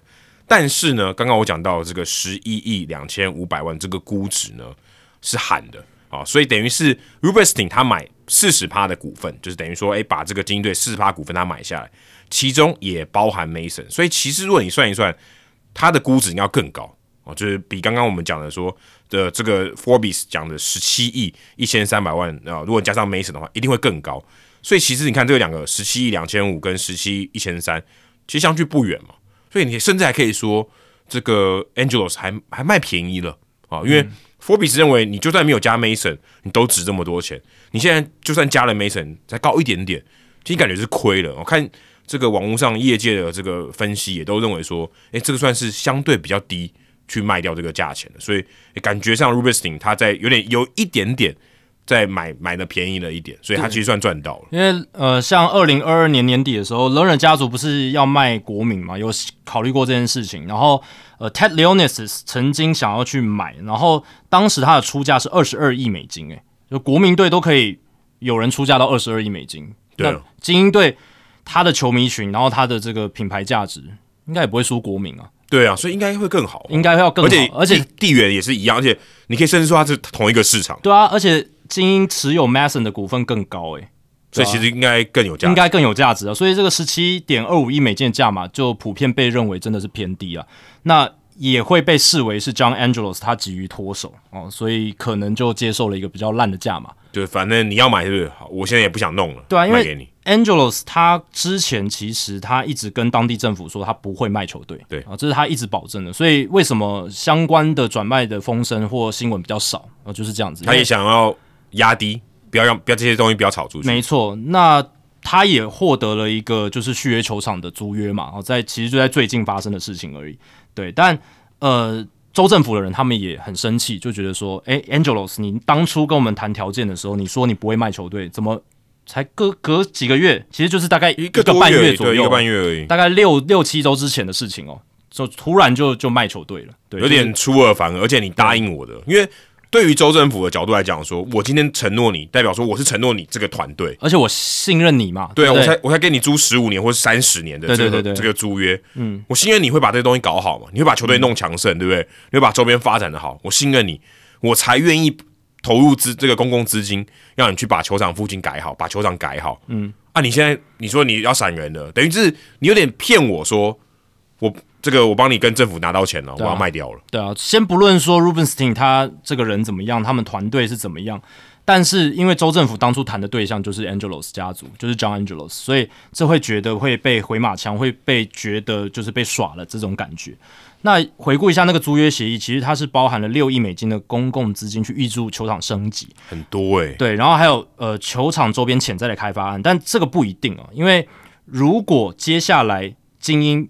在接下来的十五年没办法去谈成周边开发案的话，那他们就可以终止这个三十年合约的租约，就一半，对，就一半。如果十五年的时间，因为 Angela 他主要着眼的是这个周边的开发，但看起来他没有从他这一个新的跟州政府的租约里面得到这个条件，所以某种程度上，因为他没有得到周边开发的这个权利，或者没有得到很立即的保证，所以。他就选择了卖球队，这是一个潜在的原因，这是一个有可能是这个原因，因为他就是想要周边土地的开发权，然后有点像是变成像勇士队，就是模模范了嘛，就是 Trees Park 周边的那种开发，The Battery，对，整个赚的更多，然后周边的整个房地产的带动等等。可是精英队那边他们已经周边的土地就是很拥挤了，哦，并不像。呃 t r i s Park 它是在郊区，因为它那个港口其实已经开发蛮多。没错，已经开发蛮多，所以不是说 Angeles 你想怎样就怎样。对，所以也是要跟州政府谈条件。那可能是因为这个租约谈的就并不是让 Angeles 很满意，他讲说干脆我就脱手了。对，就是这样子的感觉。那先 Rubenstein 他入主入主进来是先买百分之四十的股权。那等之后，Peter Angelos 就是大老板哦，Angelos 已经很老，九十几岁，九十几岁而且有病了，对，已经就是卧病在床很久了。那等他以后去世之后呢？那这个 Rubenstein 他们这个集团，他们就有选择权，决定是否要取得球队完整控制权。那看起来是几率非常高嘛，因为他就是要入主了嘛，他就是要掌管这些球队。虽然现在 Angelos 就 John Angelos 他还是有这个掌控球队的权利这样子，对对吧？所以呃，至少啦，至少。Rubenstein 进来之后，他我觉得是有改变一些事情的，对不对？就是本来休赛期按兵不动的精英，我们待会儿聊到就有动作了。嗯，感觉是一个算一个，呃，不能说隐性，但就至少让他有有动作，因为至少有下一步了。就哎，我原本可能我在谈，我就不知道我要不要卖球队，会不会成功？对啊，所以呃，之前我们上一集在聊，呃，或者是说有点谴责精英队都按兵不动，在。该补强的时候不补强，明明团队薪资空间还很大，也没有签自由球员，然后有啦有签 Kimbro，但我意思是先发投手补强嘛。然后交易市场明明你有很多的新秀，这个时候呃外溢出来比较多的这些新秀可以拿去截长补短，也没做。那看起来 Mike Elias 他们总管之前他都没有动作，应该是有一些原因的。就是 Angelos 说。我现在要再卖球队，对，你就先不要动，先不要动，因为你现在动的话可能会这个有有点伤伤本筋骨这种感觉，而且买家可能会有点就是怎么讲，会犹疑嘛，就是如果有后续的动作，他可能会想说，哎哎，你现在结构球队的团队薪资结构又改变了，对，那我是不是要调整一下我的条件之类的？至少你现在摆在桌上就不要拿了，对对对对对，先先先都不动，然后条件就摆在那边，你要不要？好，你要我卖给你，那接下来。你要怎么操作？我可以把一些权利让给你，让给你，对对啊，我经过你的同意，对啊，因为精英队 Elias 他要补强，感觉就是要做大笔的，你在做那些边际，我们之前聊嘛，就没没什么意思。而且你这样不会赢啊，对啊，说的你这样就不会赢。你已经是百胜级，例行赛百胜级的球队，你接下来目标就是季后赛。对啊，那你补一些小咖的边际的，那毫无意义啊。你就是要补一个大咖的先发投手，你就是要补一个什么，就是有冲击性的球员。你现在就是可能就季后赛打进第一轮，那你要不要打到世界大赛冠军？对不对？你就是要补更多，不然你不会，你真的不会赢，因为你这样的阵容你是打不了更后面的了。所以现在回过头看，是可以理解 Elias 的，他为什么都按兵不动了，因为现在某种程度上算真相大白嘛，对不对？对，因为在转卖，因为如果没有这个转卖，嗯，其实他这样做是太不合理，太不合理，就代表他真的做的不好。对啊，你去年可能还会想说，哦，他可能他们可能还要再等一些新秀养出来，然后一些空间让他们发挥，有点太有，有点太。太保守，但其实去年就应该要补强了，因为他可能今年就可以打到世界大赛。对啊，对啊，对啊，他们已经晚了一年，那今年真的是完全没有任何理由不做大幅度的补强了。对，而且现在看起来还有可能在补其他的，哦，绝对会，因为因为因为 Corbin Burns 可能只是第一炮而已，只是第一炮啊。对，因为因为看起来应该会应该就是卡住，然后现在就是关卡一打开，哎，我可以做我该想该做的事情。感觉 Montgomery 跟那个 Blake Snell 二选一吧。应该至少要签一个下来，我觉得。对，如果都没有签下来，有点弱，很弱，太弱了。我之前不是讲嘛？就是 Snell 加 Montgomery 加 dylansease 结果他是去换呃 Corbin Burns，那也 OK。Corbin Burns 等级其实跟 Cease 差不多，甚至可能有过之而不及。而且 Corbin Burns 应该相对好谈，因为就一年，对不对？Cease 还有两年。对对对，Cease 那个价码更高，对，所以它相对相对容易谈一点，就你一年就自由球员，对不对？而且你的这个经纪人是 Boras，哦，好，我就知道。你就可能就是这一年，如果我没办法留住你，你就是这一年，我相对好谈，因为我就知道我就是租一年的期间嘛。那酿酒人也，如果你今天够有诚意，酿酒也会放了。对啊，讲到 Sis，我就想到最近我在网络上看到一个影片啊，就是 Alex and Double 好像在他们球场接受一个 podcast 还是什么对对对，有访问。对，然后因为他在一个玻璃窗里面，然后外面就有球迷经过，然后有球迷就拿着 Dylan C 的照片对着 Alex and Double 说。哎，交易他，交易他，我们希望补强先发投手。然后 Andalo 才回他，他说不行，我们试过了，我们试过了，真的太贵了。对，所以显然白袜队在 Dylan C 还有两年球队控制权的情况下，开价真的比较高了。其实也也很合理，合理啦，一定要的，对啊，一定要的。因为 C 这两年投的那么好，那甚至赛扬奖选票得了那么多，对，那在高点，而且又有两年的控制权，他们一定会想要。开价高一点，对，而且就而且就算我如果留，我就是今年我没交易他，我还有一年呢。哎，对啊，那 Kobe Bryant 如果你再过一年就没了，你就只只能剩下一个补偿签了，你就什么都没有了。那不行，那对酿酒人来讲，他们一定要有一些剩余的价值。对，所以差那一年差非常多，因为他就算没有交易掉 c e a s 他基本上他就多用一年嘛。对，甚至他可能用半年啊，可能交易大线交易掉。对，但至少他不会沦落到。至少没有立即性会沦落到他只剩下一张补偿选秀签。对，他在谈判桌上，白袜队不用急躁，呃，不用急躁。然后，而且到了交易大限，呃，就是他剩两年嘛，第一年的交易大限，他搞不好价值冲的更高，对吧？有可能，对啊，对啊，对啊，甚甚至更高。对，所以在其他球队有更大需求的情况下，他们搞不好可以获得更多。所以白袜队他现在不急着交易 Seeds，好像也是合理。那相对来讲，酿酒人他就筹码相对低一点，而且。酿酒人之前还跟 Corbin Burns 在薪资仲裁上闹得不愉快，对，闹得不愉快，所以他那个是那个关系相对比较容易松动，对，而且他也真的就想卖嘛，因为他不想说真的，酿酒人如果再留 Corbin Burns 一年，那个效益不大，不大，因为最后我我如果交我都没有把他交易掉，他变自由球员，我就真的只能给他给他一个 QO，然后拿到一个补偿选秀权，而且就算好了，二零二四年的交易大限，你要交易 Burns，呃，那个时候可能有些球队他真的有急用先发投手的补强，可是。两个月的短租，你能换到的跟肯定没有现在好啊，对，肯定没有现在好，对啊，这这很难讲了。但搞不好有球队很 desperate 的话，搞不好出更好。但我的意思是，太多不确定性了嘛，对吧？那呃，万一真的也没有换到那么好的东西，那你不是很亏大了吗？对，对酿酒人来讲，选项是比较少的。对，而且酿酒人其实相对起来也比较需要囤一些这个可能可以接近大联盟的新秀，因为他们还想要拼了，对，还想要拼。从他们在跟这个。对手的这个交易里面，就是 Corbin Burns 这个交易案，就是精英跟酿酒人这个交易案里面，他们换到的是比较集战力的年轻球员。对，就是他现在已经大联盟 ready 了。对，那就是他可能在精英队 太太挤了，他没有什么位置。所以酿酒人现在需要，呃，应该是说他们换进来的，显示出他们的需求是他们想要补集战力，比如集战，因为他们其实农场非常好，但就现在有没有办法全部都上来，还没有，还时间还不到。对，只是这也蛮吊诡的是，如果是需要集战力，他们其实呃需要 Corbin Burns 比。D L 后还有就是 Joy Ortiz 这两他们换来的人更重要，因为其实交易掉 Coleman Burns，然后换来这两个，其实应该是扣分。你自损三千，对，就战力上是扣分。你换你换两千，但要自损四五千吧？对，所以 Coleman Burns 是王牌，所以对于他的冠离冠军是越来越远。对，当然你说 DL 后跟 Joy Ortiz 他们都还有哦六年的控制权，都还很久，然后都五到六年的控制权，然后。都还年轻，二十五岁，然后还有未来的前景等等。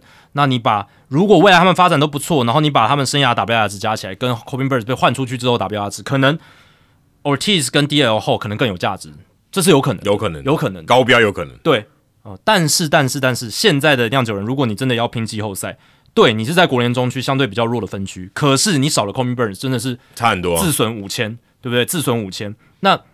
这前提是你还少了 Brandon Woodruff 哎，对啊，Woodruff 你就直接 non tender 了，对，已已经不要了嘛，因为受伤的关系，对啊，反正他今年也不太能投，但是重点是你你就是少了这两个投手嘛，Burns 跟 Woodruff，Woodruff 跟 Burns 是对酿酒人这几年多重要，因为少等于就直接少掉两张 S，两张 S 啊，对啊，他是两张 S 哎，而且是我也觉得是 A 卡等级的投手，就单 Woodruff 你没办法用。嘛，就没办法用啊，受伤没办法用，而且你不知道受伤回来是怎样，所以变成说现在酿酒人队其实他们。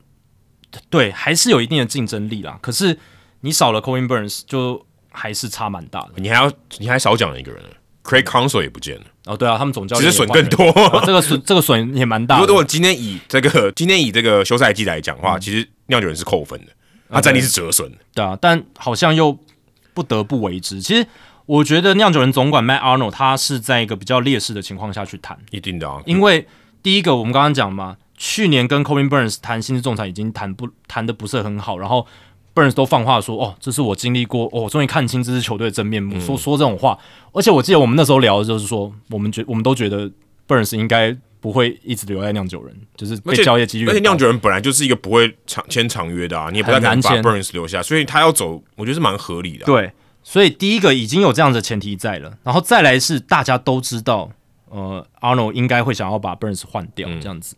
那在这样的情况下，其实你在谈判桌上，别人如果很清楚你的意图，然后又知道你们的关系没有到很好，那你好像被迫着哦，我就要去接受一些条件，对啊，来达到我的目标。嗯，对，所以看起来 Arnold 的换过来的这个条件，我是觉得啦，在这笔交易里面，精英队是比较占上风一点的。对，因为对于精英队来讲 d l 后跟 Joel T，其实他们 Joel T 才还算蛮蛮年纪虽然比较大了，二十五岁，嗯，算比较大龄的新秀哦，但对啊，对他来讲是可以割舍的，是可以割舍的。对，因为他因为其实精英队内也已经够挤了，太满了啦。他们还有游击，还有 Jackson Holiday。对啊，你有 Gunner Henderson 跟 Jackson Holiday，你 Joel Ortiz 根本没有你上场的空间呢。如果他们都健康，你根本没有机会。对，Joel Ortiz 是不是好的新秀？是。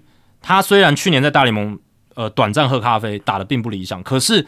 其实他是一个有潜力，OPS Plus 一百到一百一十，就是 Above Average 的打者，然后再加上很好的防守的一个游击手，他是有这样子的能力，而且他有入选 MLB Pipeline，就是大联盟官网百大新秀榜，然后都有哦。只是说你跟 Jackson Holiday 跟 Gunnar Henderson 比起来，你天花板就就差蛮多，少了大概两个档次吧，我觉得。对啊，他可能就是一个 Everyday Player，但是他可能很难变明星。对。他也许可以，诶，年产三到四 WR 值，搞不好可以，因为他防守很好。然后你只要打击不要太差，你如果 average 或平均值以上略好一些，那其实三四的 WR 值都是有可能。那你跟 Holiday 跟 Gunner Henderson 比，他可能不会用他。嗯，因为 Henderson 跟 Hal Holiday 他们的潜在可能是六七的 WR 值更高，对啊，可能更高，对，可能更高，打击更好，打击更好，对啊，更稳定之类的，对吧？所以对于精英来讲，这。太可以割舍，而且又是一个比较大龄的新秀了。然后再来第二后第二后他感觉我自己觉得他就是一个后援投手了。嗯，那当然酿酒人可能还抱着一个，也许他还有机会变回先发投手的可能性。对啊，因为他其实刚上大联盟还是有先发出赛的。是，但。以他的身材条件，还有他的伤病史，我是觉得还是以后援投手就好。这名字取得不好，D L 以前以前的 I L 哦，Injured List 是叫 Disable List，因为 Disable 不好听哦，不好听，所以他们去证明改成 Injured List 这样子。但 D L 后有没有很好的球威？有没有很好三振能力？有，球速很快诶，九十六迈的四缝线速球。大家可能最后的归宿就是在牛棚。嗯，哦，那一个二十五岁的牛棚投手有很好的球威，很不错，可是。呃，价值上就没有那么高，因为你看一下，现在大联盟很多球队，他们自己都可以改造，自己想办法搞出一个三十几岁都还是可以变成很王牌后援投手这种，对啊，所以在这样的情况下，你看白袜队最近不是把 Gregory Santos 交易到水手，所以交易到水手，Santos 也是一个例子啊，他就忽然杀出来，就是一个诶还不错的后援投手，但他也不是什么大物，嗯。嗯。那现在有很多投手都是这样子，忽然就横空杀出来，那你只要去稍微调整一下球路，然后你只要去稍微调整一下投球机制，或者让他的控球好一点，那球也很强。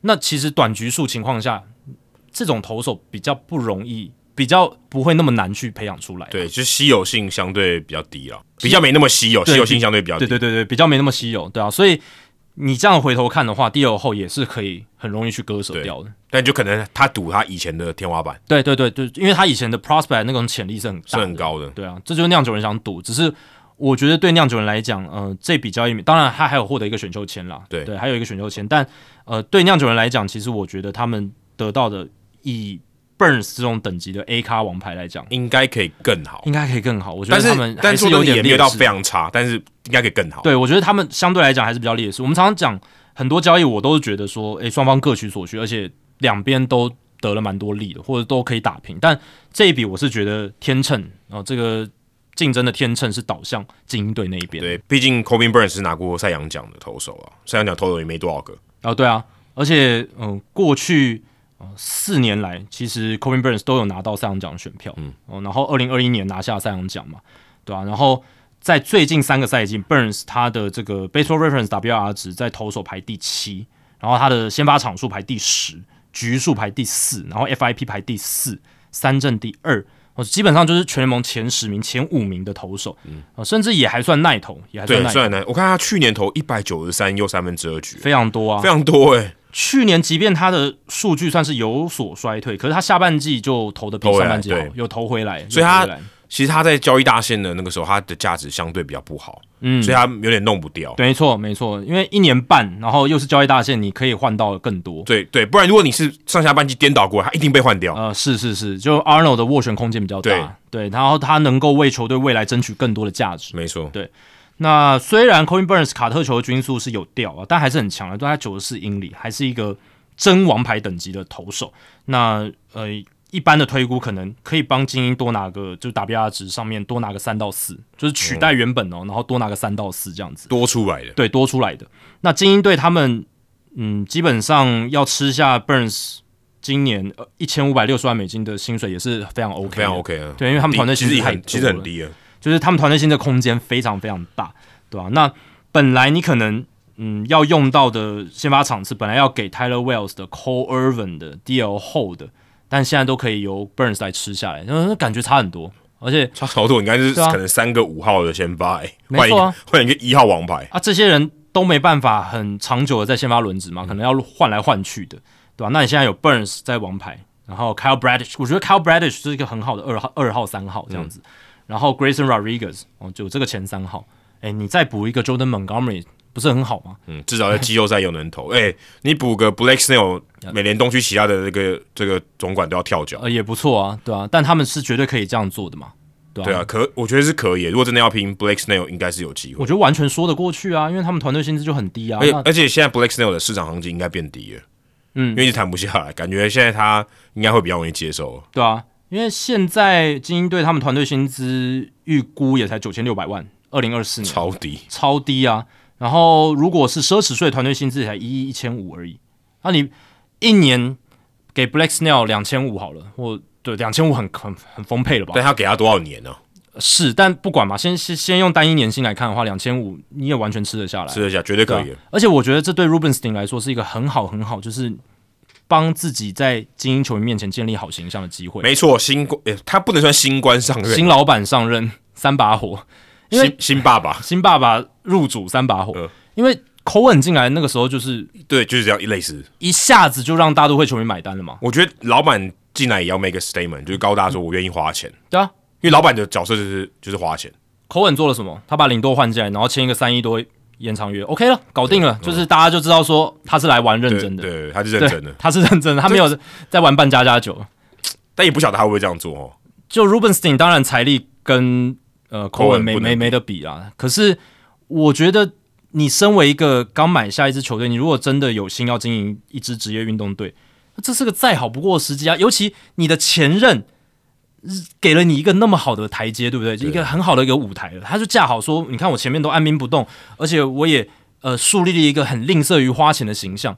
那你一个新的人进来，你马上有一些大的操作，Burns 已经是一个树立好的形象，你再签一个自由球员，甚至你两个都签下来，那你第一时间就给了你的球迷、你的顾客。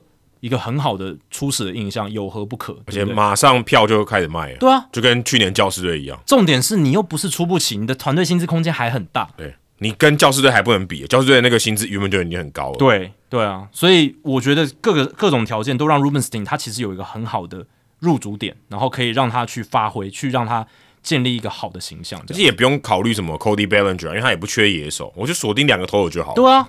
目标很明确啊，事情简单很多，就是单纯很多，单纯很多啊，对啊，很很简化嘛，对。啊，所以你看，呃，Burns 被交易过来，其实大家第一时间，呃，你思考之后，你就会觉得不是那么意外，但呃，在那之前会觉得意外是哦，是因为 Rubenstein 进来的感觉，好像才让这一切促成。比较合理一点，比较合理一点，这样，不然感觉 Cobin Burns 跟精英队这个就交易的的对象两造，感觉之前比较没有连上，也没有什么风声啊，那很可能就是因为。呃，Mike Elias 被迫不能够去谈这些东西，哦，对啊，而且 Kobe Bryant 自己本人，我看他接受访问时候，他也他看到那个他是看到消息的嘛，他自己他也觉得很就吓一跳。之前没有什么风声嘛，他自己也都不知道。对啊，因为我们之前就讲，我们上一集就讲啊，精英队没有参与什么先发投手的补强的那些传闻跟谈判嘛，对啊，现在都就回头看，觉得都蛮合理。哦，所以感觉 Elias 他其实也忍很久了，有没有？他心里很痒。因为是想要下手。Burns 的交易跟 Rubenstein 宣就是有这个公开的消息，宣布要这个买他股份，很近了，一天内吧？对，一天内的事情了。对，所以其实他早就可能已经储备好了，对不对？搞不好其实都已经跟这个私底下有先谈好一些条件，Arnold 都已经谈好了。嗯，然后等我老板确定了，就就可以。可之前又没有什么传闻啊。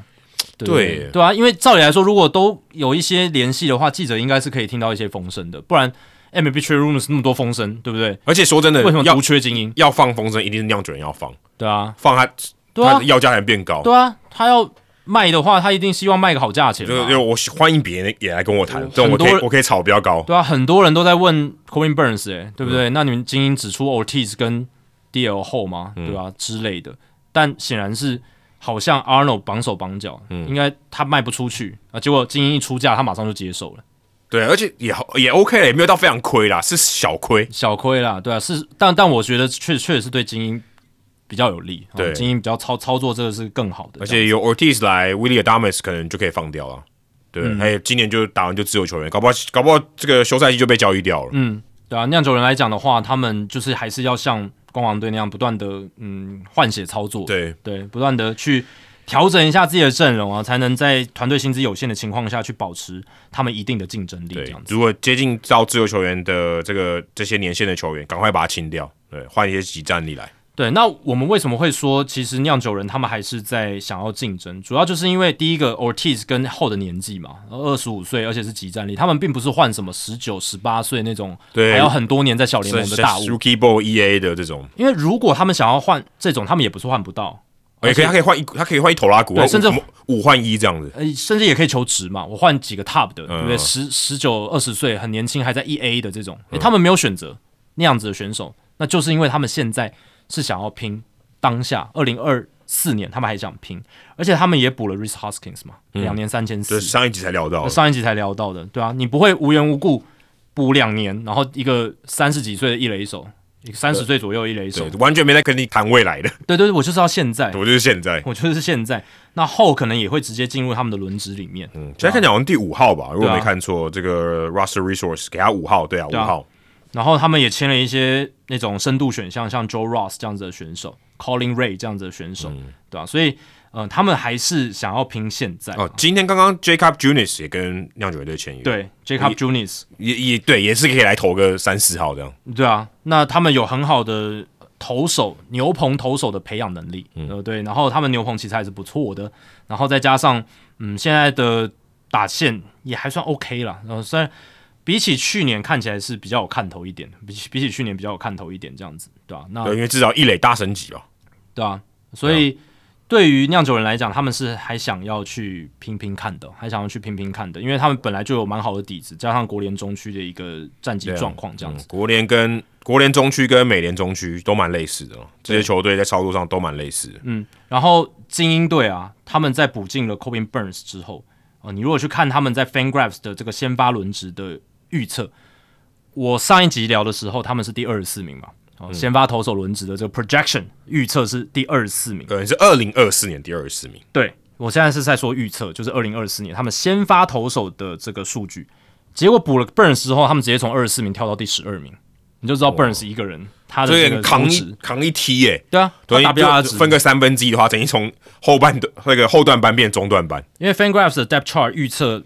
Burns 他可以在二零二四年有三点七的 WR 值，然后可以投一百九十六局。哦，对，所以是给他很好的一个评价，这样子。认为他很健康，认为他会很健康的投完一季，然后呃，而且是一个 Ace 等级的，怎么讲，就是吃的局数的量这样子。不过他的对手变得比较难一点了，对，美联东区相对比较辛苦一点点。哦，对啊，对啊，对啊，相对他变到比较强的对手，这个次数会比较高。嗯，那酿酒人少了 Burns 之后，他们的先发轮值的预测就掉到第十六名了。我觉得也还可以，也还行啊，但是就到中后段了。他们本来是全联盟很顶尖的轮值，应该有前五。应该如果有加乌前十啊，乌佐夫健康的时候，对啊，应该有前五。如果有乌佐夫的前五，然后如果有 Burns 的话，应该是前十。但是现在就整个掉下来了。嗯嗯，对啊，所以你看到这两队哦的交易，其实我在至少我们在录上一集的时候，完全完全一点点 sense，下一集会谈论到这个都没有。对啊，而且还蛮有趣的，就是其实我们上一集刚好聊精英的情况，结果这个礼拜就发生那么多。关于精英的事情，而且变动超级大，有大地震的感觉，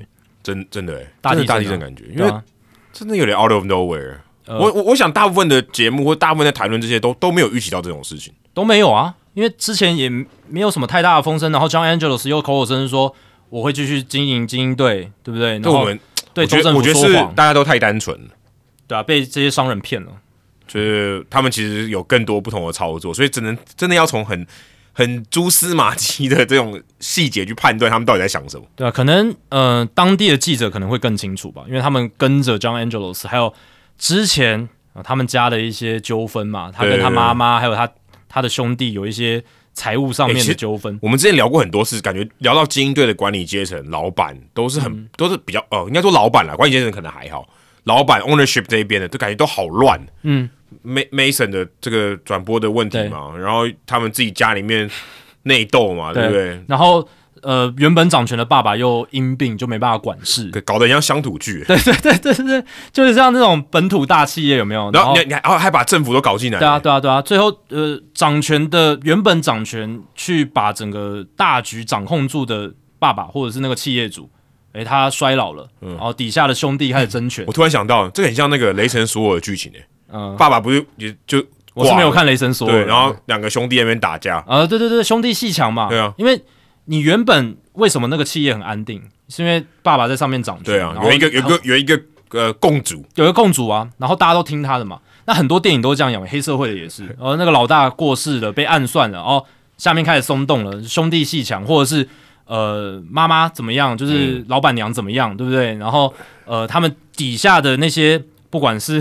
我现在只是举例，就是黑道的话，可能卖毒品的业务跟另一边打在一起，然后有一些有一些山头那边角力，对，山头在那边角力，有一些利益纠纷，然后就开始吵起来。那其实精英队的这个 saga 有点像，就是也蛮类似啊。对啊，你看兄弟戏强，然后跟妈妈也牵扯进来，然后争权夺利，那老爸又因病没办法管事。然后将 Angelos 表面上对外说一套，私底下在操作另一套。对，然后跟州政府说一套，然后也跟球迷说另一套。我觉得最关键在于说，他们球队还有得看，还好球队是强的。没有，如果球队烂，其实还我觉得相对容易解决，就就不玩了，就直接退场就好。就说啊，反正我们这烂烂戏脱这个歹戏脱棚，我就直接把我就直接相对把球队直接卖掉，相对容易多。可是我现在就是强，我就很尴尬，我要卖还是不卖？如果我球队很强，我的资产很好。我要不要卖？我不，我可能不想卖啊。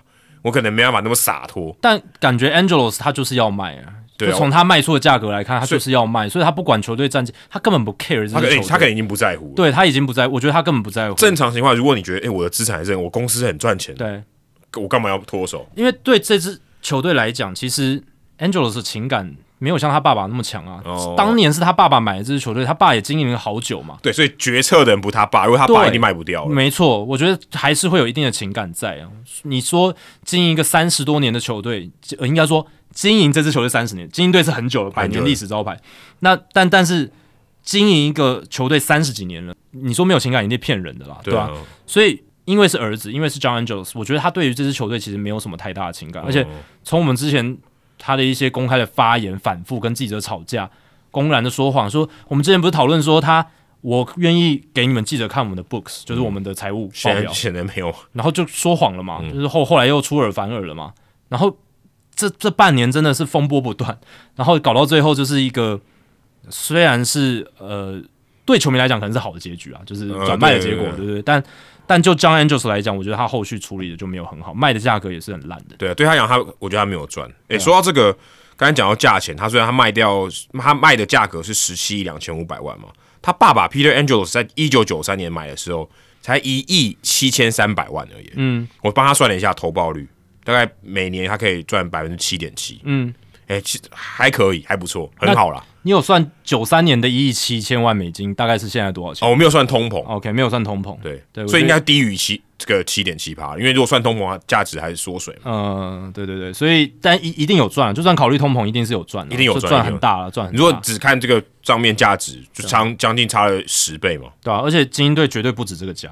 他真的是卖低了。对啊，对啊，所以来。至少有一个结局了，也不对，至少转卖这个事情有一个结局，没错。那接下来精英队会怎么操作？相信大家也会蛮期待哦。那现在美联东区的其他球队啊，也在那边踹了一弹啊，就是呃补了 Kobe Burns 以后，大家对到的几率就变高了嘛。我看洋基队还是哪一队啊，就有出来说，呃，精英队这个补强 scary 啊，很可怕啊，就是让大家这个毛骨悚然。那刚刚讲到转卖啊，那其实大家也在吵说叫 John Fisher 赶快卖掉，对不对？嗯，John Fisher 真的是目前至少在我们节目中可以说是最烂的老板之一啊，甚至没有之一。那最近呢，呃，也不晓得是从哪里来的风声啦。但是我觉得有趣的是，呃，如果是风声啊，可能一两是一一个两个在传，我觉得可能大家可信度还有点低。我看到最近呃。听众也有在社团里面留言嘛，说 Artie Moreno 可能想要卖嘛，但是我看来看去，只有在只有一个这个名嘴在 MLB Networks 有讲，其他人好像没有传出来。但是呢，今天棒球界两大名记者 Karen Wilson 手跟 Jeff Passan，他们都在各自的专栏里面提到说，他们对于运动家这个搬到拉斯维加斯这件事情会不会成真，目前还有一点点问号，就是他们觉得。对，现在都通过了，程序上也都都差不多。可第一个，我们还没看到图嘛，甚至你也真的，二零二五年最关键，你现在到底找到你的这个能打球的球场了没有？到现在至少到我们录音的这段时间还没有嘛？二月六号了，二月六号原本说十二月底吧，十二月底，然后一月中有个死线，然后一月底又有个死线都没有。对，所以到底是不是玩真的？因为你当你一直放羊的时候，你会觉得它是不是玩真的？嗯，就你你到底是不是真的有要搬？对啊。我们之前不是有聊 ESPN 那个深度报道，在谈就是先套，就是运动呃奥克兰的市长跟 John Fisher 之间的互相角力。那时候我们其实就聊到说，其实大联盟这边已经让了很多力给运动家，然后很多你说要提出什么财务计划或者是一些计划，他都让他都没提出来，然后就让他过了，对不对？然后投票也过了啊，你补交你也没交，我今天就好像你你这个学分我已经给你了，呃，拜托你把期末报告交出来好不好？你也没交，也没交，而且。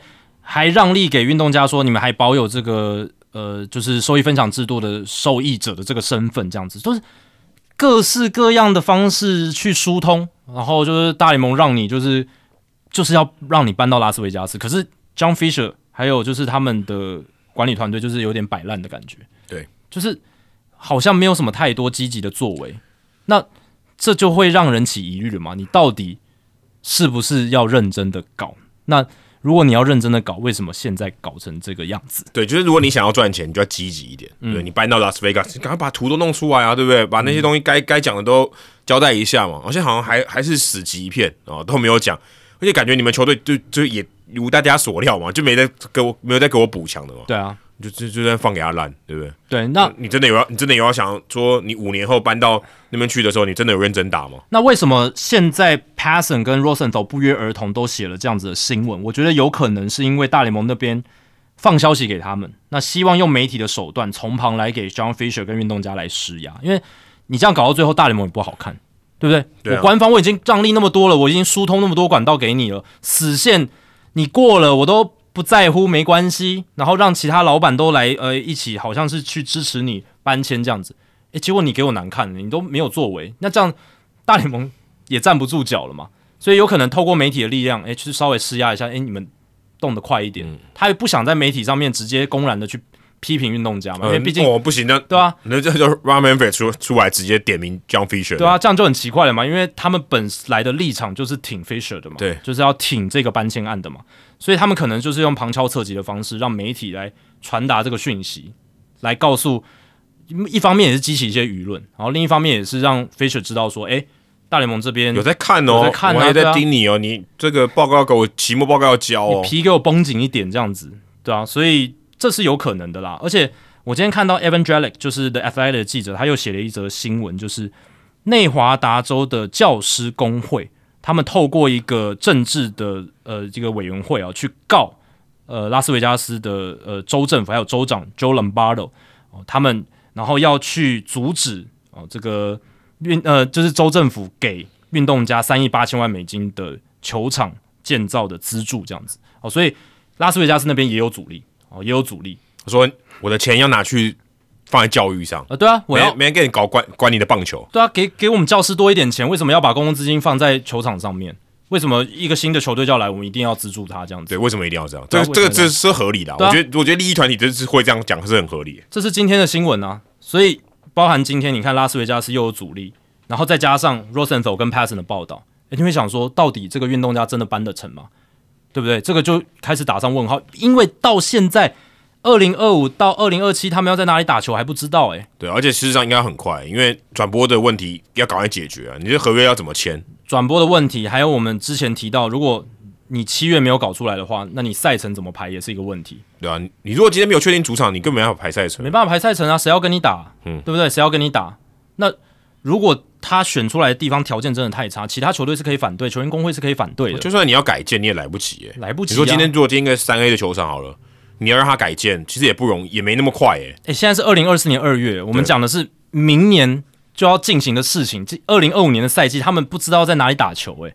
其实很严重哎，这个很严重，而且还不是被迫搬家。如果他就是被迫，这他自己选的。对啊，我说就是他，呃，因为可能因为天灾什么的被迫要搬家，还好，大家还可以同情他。对，因为因为来不及，对不对？我这不是我能预料。现在就是告诉你，死线就在那，你还没拖。对啊，所以运动家这个真的蛮糟糕的。这个我们讨论好久，但你看他们塑形不良嘛，从一开始他们做这些搬迁，他们利益就不是很良好了。嗯，然后跟球迷交恶，操作的方式又那么粗糙。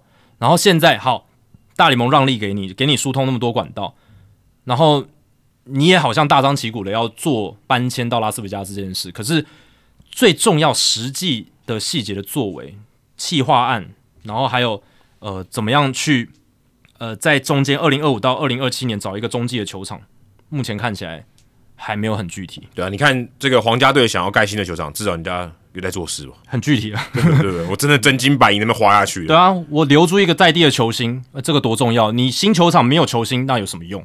哎，这说的真好。对啊，你看现在就是没有，对啊，哪来球星？对啊，运动家没有球星啊，真的没有啊？就有球员吗？有有球星吗？没有，现在没有球星啊。球场要有球星啊，对啊，一定要有的啊！你至少你外面看板总要挂人吧？你看现在，我拿一个 NBA 的例子，NBA 快艇队现在声势多好。还有球星，然后新球场，然后后续 NBA 还要在那边办明星赛等等，那个造势造的多大 b o m e r 被誉为是 NBA 这几年诶可能最好的一个老板之一。哦，即便他那么这个疯狂，对，他很投入啊。对啊，他他其实也是很受球迷喜爱，啊他在场边看球很投入。他应该算是一个蛮的评价两极的人哦。是啦，但是至少他在投入球球队这一块是毋庸置疑。他就不是微软，超硬，超硬，超硬。而且你看。他们就是有球星去灌满那个球场嘛，嗯，这很重要，这个很重要啊。你新球场盖了，那就没人进来，那超球，对啊。那你说皇家队如果最后真的争取到公共资金，然后真的盖了那座新球场，那外面雕像应该少不了。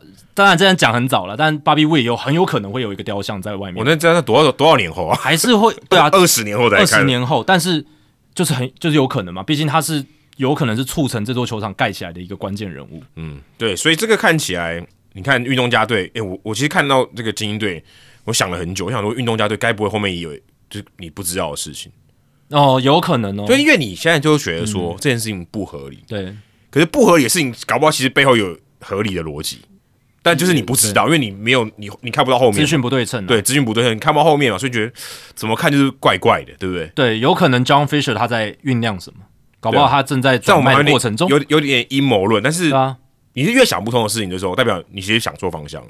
但我们可以猜测嘛，对不对？我们可以猜测，搞不好他就是在转卖嘛，所以他这些计划案他写不出来嘛，或者可能就交给下下一个人写。对啊对啊对啊，我的意思就是这样，因为他现在就是在谈价格，然后现在都不动，然后把这些条件先摆在那边。因为说真的啦，如果按照你刚才的推论，他找下家，我觉得非常合理，因为他就是要搬到新的地方。啊，你拉斯维加斯有当地的富豪吧，我卖给你就好了。对对对，对不对？这多好！因为这个条件是已经好，目前是谈好的。对，就是大联盟也过关，投票通过。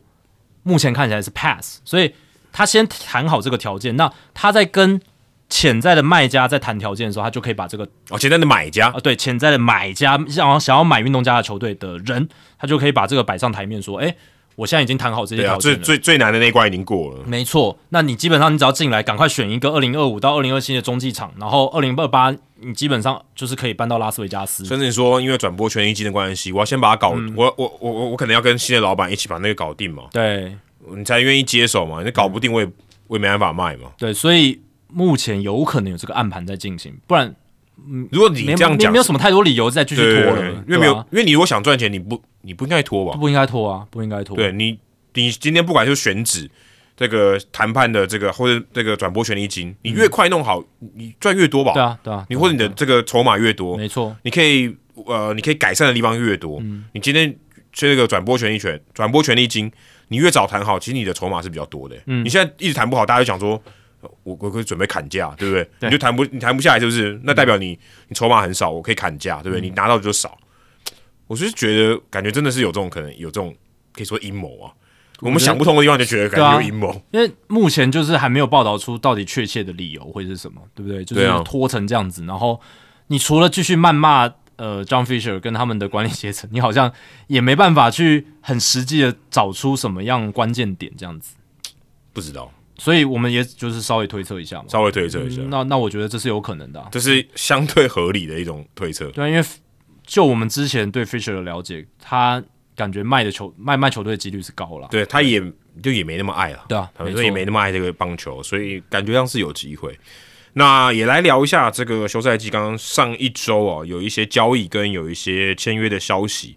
那 Jorge Polanco 啊，因为这个 Eduardo Julian 在双城队已经站稳这个二垒手的位置，然后 Polanco 去年也就是不太健康，所以感觉双城队是可以把它割舍掉啊。当然，Polanco 被交易到了水手队四换一。嗯，Polanco 能换到四换一，我就觉得水手队出了点多。水手队出了刚刚被换来的 Anthony Descofani 啊，所以他 Deporto 不是说先发后援两相宜嘛？嗯，呃交易也很送礼自用也两相宜，没错，对不对？送走了，然后 Topa 这个很快球速的这个后援投手也被送走，还再加上两个小联盟的球员，所以四换一，而且呃双城队这边呢还省下一点钱，然后因为。这个水手队送了八百万过去，对，就是 Discofani 一千两百万薪资里面，他们吃了三分之二啊。对，所以诶，这个双人队还节省了一点钱。对，不但把普兰口送走，还省了一点钱。嗯，对啊，对于水手来讲，就是我们之前不断聊的，水手最缺的就是二垒跟三垒的位置。哦，那现在二垒这个洞补起来了，后来普兰口可以去守，而且他的打击也算不错。我觉得这个洞是补的还蛮到位的啦。那至于你说付出的代价大不大？我觉得还行啦，我觉得还行还行，因为呃，Topa 当然是很还不错的后援投手啊。可是水手已经证明他们有这样自产后援投手的能力。水手不缺后援投手，甚至水手队不缺投手。对，其实他们的先发轮值的深度，还有他们的牛棚，这几年其实都蛮好的，蛮好的。简单来说就是蛮好的。然后重点是在于，我觉得还是他们的自培能力了。这个这个太重要了。就是对呃，先发投手像呃。Logan Gilbert、George Kirby、Bryce Miller、Brian Wood 哦，这些都很强，然后也都是真的，他们年轻又能够撑起轮值的重要人物。但是其实隐形的英雄在于那一些，就是他们自己培养出来的牛棚的投手，啊就像 Topa 这一种，然后就像什么呃 Spire 啦，或者是呃之前交易掉的，然后还有很像像 Paul C 我某种程度上也是算算改造的，Matt Brash、Andre Munoz 这些都是，对，所以其实他们自己是有这样的能力去把这种看起来其貌不扬的投手，然后去改造成可以用的选手这样子。Munoz 当年就蛮强的。哦，对啊，真的速度真的很快，而且好像二十岁就上大联盟。可是你要把它修到可以用啊。对，因为他以前控球也没那么好。你有球威，但是你如果控不进去，那也是白搭。没错，对对啊，所以呃，这个我是觉得舍弃 Topa 在 OK，那 Discofani 就其实对啊，就是也是可以舍弃，也是可以舍弃掉。对，那么补进了 Polanco 是他们最需要的，我觉得这某种程度上也是截长补短嘛，就是投手相对来讲他们比较多，那呃补二垒这个位置他们需要的。那现在变成说，你看他们之前那几个洞，诶，他们一一都补齐了。我们之前说水手队该补的哦，外野手的部分，你看 Luke Rayleigh，然后 Mitch Haniger 回来，对不对？就是两个洞补起来。然后二垒这一部分，现在 Polanco 补进来，那 Josh Rojas 现在还是在这一个 Roster Resource 他们上面预定的先发三垒手，但。嗯，就看 Jerry Depoto 怎么想了。我是觉得 Josh Rojas 不是一个先发三垒手的人选，嗯，所以他们如果还要补强的话，也许可以去换一个三垒手，这样是直接签 Matt Chapman 之类。哦，他们应该不会签了，因为他们现在转播权利金的问题，对不对？是太贵了，太贵了，当然太贵了。就是因为他们今年在为为什么一直选择这个交易的手段？那自由球员签的比较少，就是因为他们在薪资空间上面比较绑手绑脚，比较难的。对，因为转播权利金。有可能会减少的情况下，那老板自然就没办法给 Depoto 太多薪资空间的操作空间了。是，所以他们也只能签像 Garver 这种短约的。对啊，就是呃中产，然后负担得起的合约。你你要签 Match Chapman 的话，应该没办法。Chapman 的经纪人又是 Boras，是，所以看起来没机会。不过至少，所以说对现在感觉这个打线是有升级了，有有升级很多啊。那 Chapman 原本的蓝鸟队最近也补进了 Justin Turner。Turner 虽然这个守一三垒，呃，三垒可能很守的很少啦，就是现在的就是一垒跟指定打击，但是他的打击是绝对还可以的。嗯，以一个老将来讲，他打击算是非常不错。一年一千三百万加入到蓝鸟队，那如果呃，就因为他如果偶尔可以守个三垒，可能也许还可以，因为 Kevin B 九是左打嘛，所以 Kevin B 九如果守三垒。让他面对到左投的时候，他可以去守三垒，但我想这个情况应该相对少，主要还是让他指定打击或是一垒啊。那 Turner 补到有点像是去年这个 Brandon Bell 这种类似这种概念啊，相对比较有经验的老将，然后打击能力也不错，那来做一个算一个还不错的一个指定打击的一个人选这样子。Turner 已经三十九岁了，还能签到一年一千三，这个是很不容易的。那主要就是它稳定性嘛，呃，虽然去年有一点下滑了，但是 OPS Plus 还是有一百一十四，基本上你它就是你可以很预期的稳定 OPS Plus 一百一到一百二，甚至如果有机会还可以更好，那就是有蛮稳定的一个打击率，那上垒率大概有三成五的水准，那长打率也不至于太低，年产十五到二十五轰之间，是这样子的一个选手，那。三十九岁还能拿到一年一千三呢，代表蓝鸟队也是非常信任他的这种稳定性。嗯，只是我觉得蓝鸟他们需要的是左打者，不是右打者。嗯，哦，因为他们右打太多了，他右打真的太多了啦。然后你再补一个 Justin Turner 进来，我觉得你还不如把 Brandon Bell 签回来了，对不对？可能对啊，但为为为为什么？就是 Bell 他他还比他还比那个 Turner 年轻吧，对不对？而且应该便宜，对啊，也应该比较便宜，我觉得应该比较便宜，对啊。Brandon Bell 现年才三十五岁啊，比 Turner 年轻四岁。嗯，而且去年 Bell 打的很好，一百零三场出赛，OPS Plus 一百三十六，OPS 点八五八，十九轰。然后他有更好的选球，保送也选的很多，对吧？如果是我的话，我就直接把 Bell 签回来。如果你要签 Justin Turner 的话，为什么要签 Justin Turner 呢？我有点搞不懂，对吧？有人觉得他比较稳定吧？也有可能。然后，然后，然后 Bell 那受伤风险可能更高了，可能更高，而且 Bell 绝对只能守一垒。哦，对对对，我要跟一垒跟左外野，但现在 Turner 其实也不太不太能守三但偶尔如果你要个垫背的垫挡的还可以。对，但 Turner 他的初赛是比 Bell 稳定哦，这个是可以确定的。对，但我个人选的话，这种一年短约，那我宁愿 Belt，然后我我需要的是左打者，因为他们右打真的太多，他们现在左打者只有 Kevin Biggio、Kevin Kiermaier、Dalton Varsho，然后板凳上啊 Spencer Howards 没了，没了，对，没了，对啊，那。你能信任 B G O 吗？我是不信任。是对啊，所以他的三垒可能还有点岌岌可危。三垒，我是觉得他们就应该把 Matt Chapman 签回来了。哦，对啊，因为被 B G O 我是觉得没办法当先发了，对吧？以以他这几年的表现来看，嗯，很难当先发。那你二垒又还要用到 David Schneider，的情况下，其实他们的先发的野手的阵容没有大家想象中那么强了，诶，就是蓝鸟队呃现在的野手阵容其实呃在至少二三垒这一块是相对比较平弱一点的，嗯，对，然后深度上面也没有那么好，呃，深度上面很多是守备组的，哦，I I K F，嗯，San Diego Espinal。对，这些 I K F 是今年这个休赛季签的，对，也是他们的补强哦。所以其实蓝鸟队他们的打击哦，在全联盟其实大概也才中段班而已。然后加上小格雷诺去年打的没有很好，所以其实他们的打击火力并不是呃，可能两年前、三年前大家觉得那么惧怕的那一组打线哦。哦，这个是蓝鸟队，我觉得现在面临的一个状况，他们需要去解决。嗯，感觉也只有前四棒比较有威胁性的，Springer、Bobby Shea、Guerrero Jr. 跟 Turner。哎，对啊。而且这里面老人特别多嘛，哦，Springer 也三十四岁，嗯，而且他去年 OPS Plus 才一百零二哦，嗯，一百五十四场出赛，OPS Plus 一百零二哦，这是一个警讯哦，而且呃，Springer 他的防守也不像以前年轻的时候那么好了，嗯，现在也都守右外野了，对啊，不是不是中外野，所以你看，真的那种哦，会让你很期待那种大咖明星的打者，可能就是 Bobby Share 跟肖格雷诺，那肖格雷诺他去年又。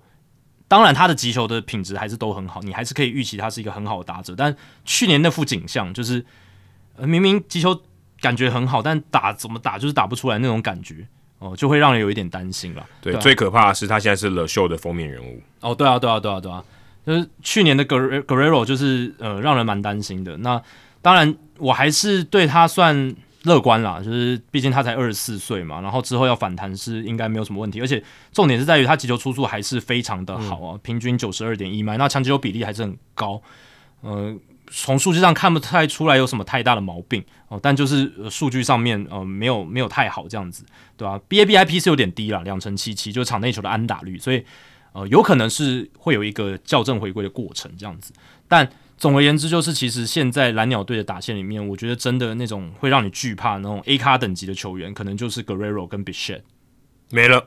嗯，就这样，就这样。嗯，因为他又他们又少了 Chapman 嘛，那 Chapman 已经也不算是这种那么强的打者了，但他至少可以给你这种 above average，呃，就是高于联盟平均值的输出这样。但他现在也不在，还有防守，对吧？所以你看现在蓝鸟队反而比较强是他们投手，对吧？Kevin Gausman、Jose Barrios、Chris Bassett、居池。Alex Manoa 当然不知道他到底呃可不可以投回来，但是至少那前四号是蛮蛮 OK 的。Russell Resource 现在把 Manoa 放在第五号了。嗯，没错，对啊。但总而言之，就是蓝鸟队现在在美联东区竞争的话，呃，打线这样我觉得是有点抖了。对，有点。他们现在看起来补强也比较少了，比较如果真的补到很巨大的合约啊，目前看来是比较没有。嗯，对吧？那另外呢，呃，原本在去年在精英队，然后还有运动家队的这个藤浪金太郎也有找到新东家了，大都会啊签了藤浪，然后也签了 Jake Dickman 啊，所以等于一左一右哦，藤浪还可以拿到一个三百三十五万元美金的合约，一年的合约，然后还加上一些这个激励条款了，所以还不错，藤浪还是顺利的留在了美国，只是目前看起来他的火球还是蛮有价值的，哦就是动不动破百迈的这个火球。三振率是没有到非常非常突出啊，大概百分之二十三到二十五左右是不错，但是如果你把他的这个保送率一起看的话，其实这个对啊也不太能忍受，保送率大概十二趴到十三趴左右，所以也不是太理想。但至少他的火球是让大家比较有期待感的，所以看到来到大都会以后会不会诶有更好的提升？因为至少。去年在精英队投的是比他在运动家队好一些。对，呃，藤浪的情况我待会数据单元会细聊啊。但简单来讲就是，呃，很多人会问说，哇，在大联盟防御率七点一八，然后还可以签一个比他在运动家更好的合约，这到底是大都会头脑头壳烧坏了吗？还是怎么样？还是钱太多吗？还是怎么样？但大都会是会这样签约是有他们的理由的哦。第一个就是球威嘛，然后第二个就是。他们看到了，呃，藤浪其实去年的数据有很多是运气不好使然，嗯，对，所以呃，待会儿数据单元可以再细聊。但呃，藤浪这张合约显示了，其实大联盟球队看的不是防御率，哦，不是防御率，他们看了很多其他的东西，才决定他们要不要签，然后签这个投手，他呃给的价码是多少？嗯，其实藤浪在去年季中转队到精英之后，他的数据就进步很多了啦。然后在运动家的后期，其实他有很多数据是在运动家前期当先发的时候爆炸，然后累积出来的那个防御率。但他转牛棚，而且到中后段的时候，其实他越投越好。他在精英队的 FIP 掉到四点一三，嗯，已经是一个可以用的投手，可以用的投手。对，而且他在精英队的被打率只有一成九三，其实是不好打的一个投手。对，所以就你有没有办法投进去而已。对，就是控球的问题，他球威的压制力是有一定的水准的，这样子。对啊，所以保送率啊，如果可以下修哦，那他就是一个还不错的牛棚投手啊。那接下来我们要 call 给冠真哦，没有了，开玩笑的。对，大都会还有签 Jake Dickman，对啊，就是我刚刚讲 Jake Dickman，对对对。那 Dickman 的话，一年四百万嘛，对吧？那其实这两个都是一右一左，都是这种呃球威蛮强的投手。那 Dickman 蛮值得一提的就是呢，他去年就是到了投手再生工厂光芒队哦，就是也是重生的案例了，跟 Robert Stevenson 有点像。对。他原本在白袜防御率七点九四，FIP 五点九，看起来像是一个没有救的投手。他的保送投的比三振还要多啊，十一点一局十三个保送，然后十一次三振。可是转队到了光芒之后，哦，他变成顶尖的后援左投，诶，四十五点一局防御率二点一八，FIP 三点二一，保送还是丢了很多，可是他三振又恢复到了他顶尖的水准。哦，所以其实他在光芒队。呃，投的是非常非常好，那也帮他争取到一年四百万美金的合约，从一个可能会被跌飞，哦，其实感感觉快要呃生涯走走到一个瓶颈的呃三十六岁的后援投手，他在红袜队投的蛮烂的，对啊，呃，结果到光芒呃又又不一样，嗯，这个真的蛮有趣的。光芒队一年行情，然后接下来就看到他在大都会能不能投出来，嗯，对吧？因为他生涯也算起起伏伏啦，对，有很好的时候，也有很差的时候，所以。呃，就看一下这个一年的合约，然后大都会能捡到什么。如果大都会今年没有季后赛的机会的话，搞不好他如果投的好，也会被交易出去。嗯哼。那说到交易呢，呃，最近这个湾区哦，两队巨人队跟运动家队也有做一笔蛮罕见的交易哦。就巨人队把这个他们的先发投手 Russ Tripling 给交易到运动家队，换来一个这个去年运动家队才选进来一个新秀的外野手 Jonah Cox，今年二十二岁。所以是一个一换一，大联盟换小联盟球员，野投手换野手的一个一个交易。不过 r u s s Tripling 可能大家对于他的印象就是之前呃刚上大联盟的时候，Dave Roberts 把他的五安打给拔掉嘛，嗯，这是他印象最深刻。但他生涯其实并不是太出色的一个投手。但我今天特别想聊的是，我觉得呃，因为 r u s s Tripling 被交易掉以后，其实巨人队他的这个后面四五号的这个先发投手。是有可能让邓凯威可以有机会可以进组的，嗯，因为目前看起来在 Russell resource 上面，Keaton Win 跟 Trishan Back 是目前表定的四号到五号，但我相信这是还没有百分之百确定的，那可能在春训的时候会让他们竞争。可以确定的就是 Logan Webb、Kyle Harrison 跟 Jordan Hicks，就是 Jordan Hicks 先进来就是要当先发嘛，这前三号应该是不会有太大的变动啊。如果 Robbie Ray 回来以后，可能 Robbie Ray 变成一号或二号，但至少在开季的时候，Win 跟 Back。有可能啊，是邓凯威的对手啊，可能在春训的时候，邓凯威有机会来角逐这个四五号先发投手的机会。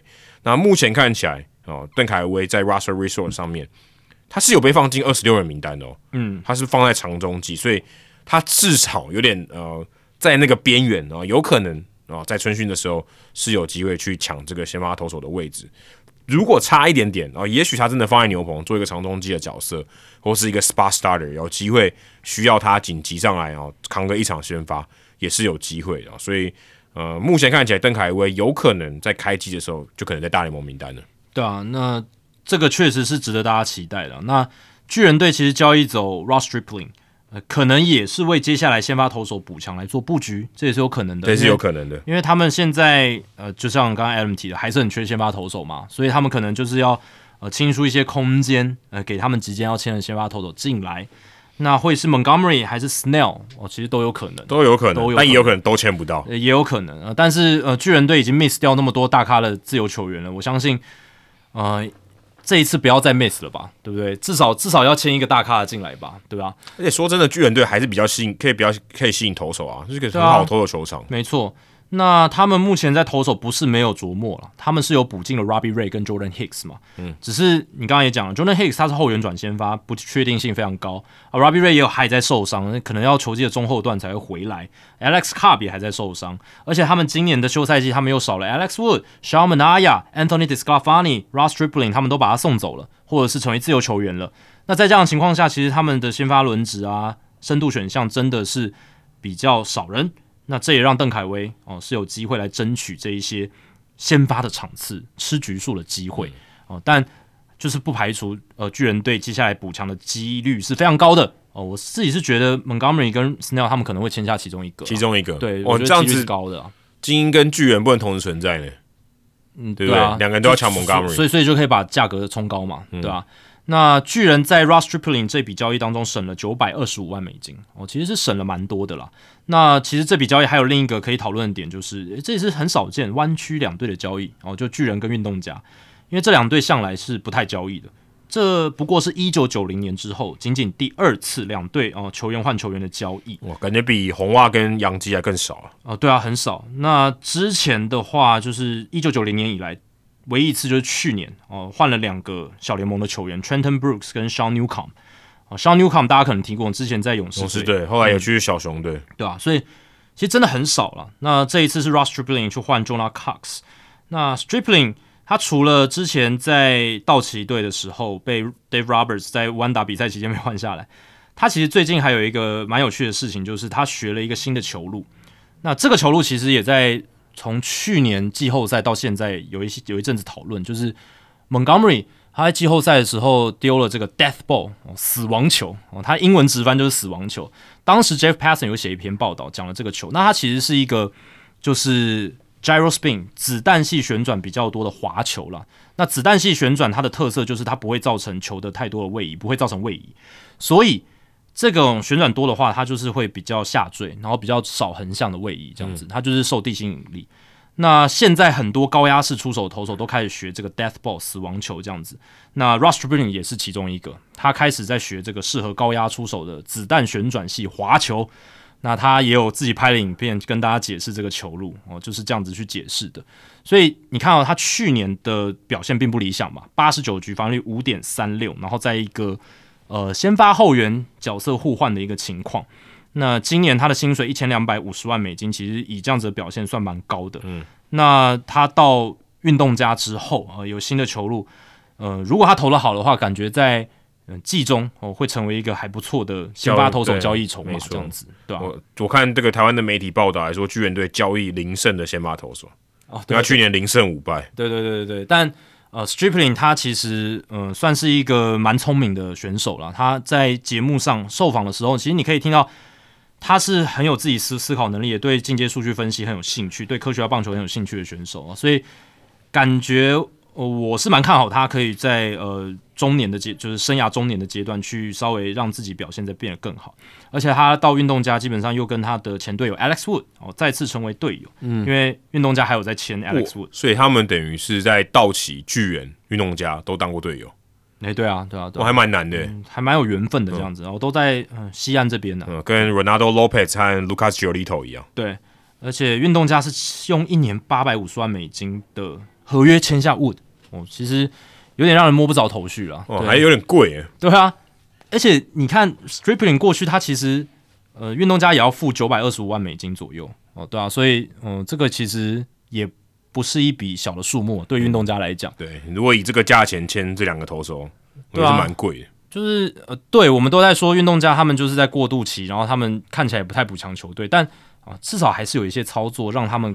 阵容上好像还上得了台面啊，这是还是要给他们 credit 的部分啊。但这支球队的战绩绝对不会好了，这是可以跟大家保证的。而且这两个人非常有可能在交易大限前都被交易掉。没错哦，就是去换更多新秀这样。嗯，主要目的可能还是想要想办法去呃去补偿他们的农场了。对啊，那接下来就看邓凯威哦有没有机会在巨人队的春训脱颖而出了。呃，至少我觉得在三 A 也不算太差，随时都有机会被扣上来。呃，对对对，没错，就是只要。他不要受伤，然后嗯，保送不要丢的太多，那可以吃一些有不错品质的局数，不用长，真的，你你能够一一场初赛撑个四局五局都不错了，投个一轮到一一点五轮，嗯，投的好的话，其实。感觉都有他可以上大联盟去帮巨人队吃局数的空间。嗯，虽然他的这个之前在新秀评价里面，他跟 Win 跟 Back 比，他算是蛮后面的。是啊，是啊。但至少我觉得他是在今年的春训，他是有一个竞争的机会。没错。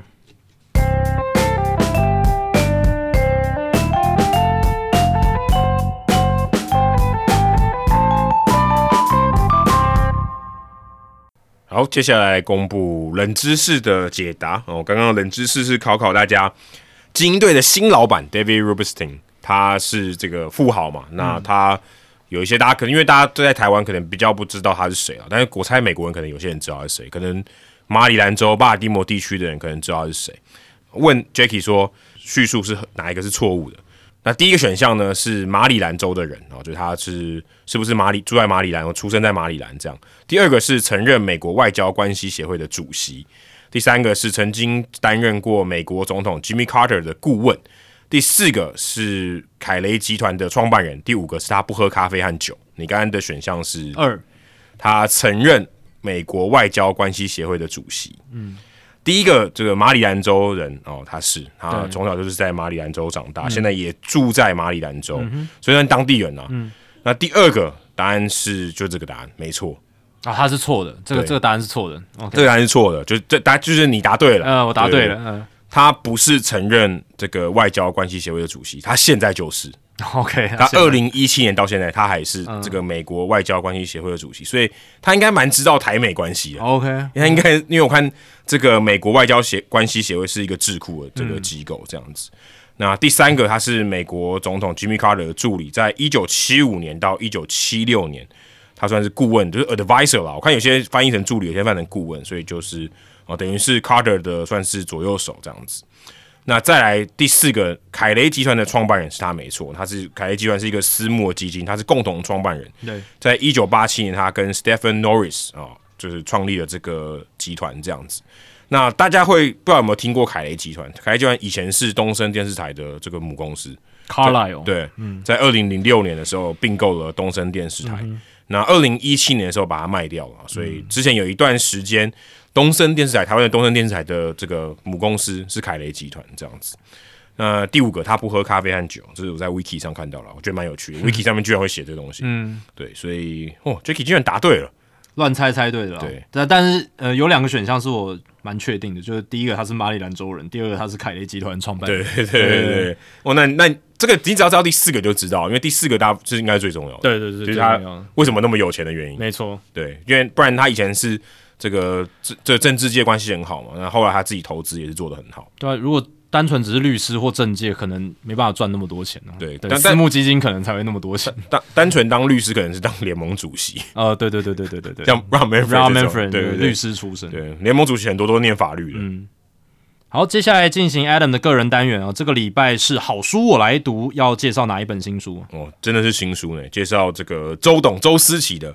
棒球场的历史与养护入门全书，哦，这听起来很屌，很厉害。我其实看到这本书的讯息的时候，我以为是恶搞的，嗯，我以为我看错，因为周董就周思齐他出这本书，他也不是这个就是做球场相关的嘛，他是球员啊，现在还是现役的球员。对，当然因为大家知道他可能有在就有念硕士嘛，念一些棒球历史相关的东西，所以他会推出这个东西，历史面我是不会太意外啦。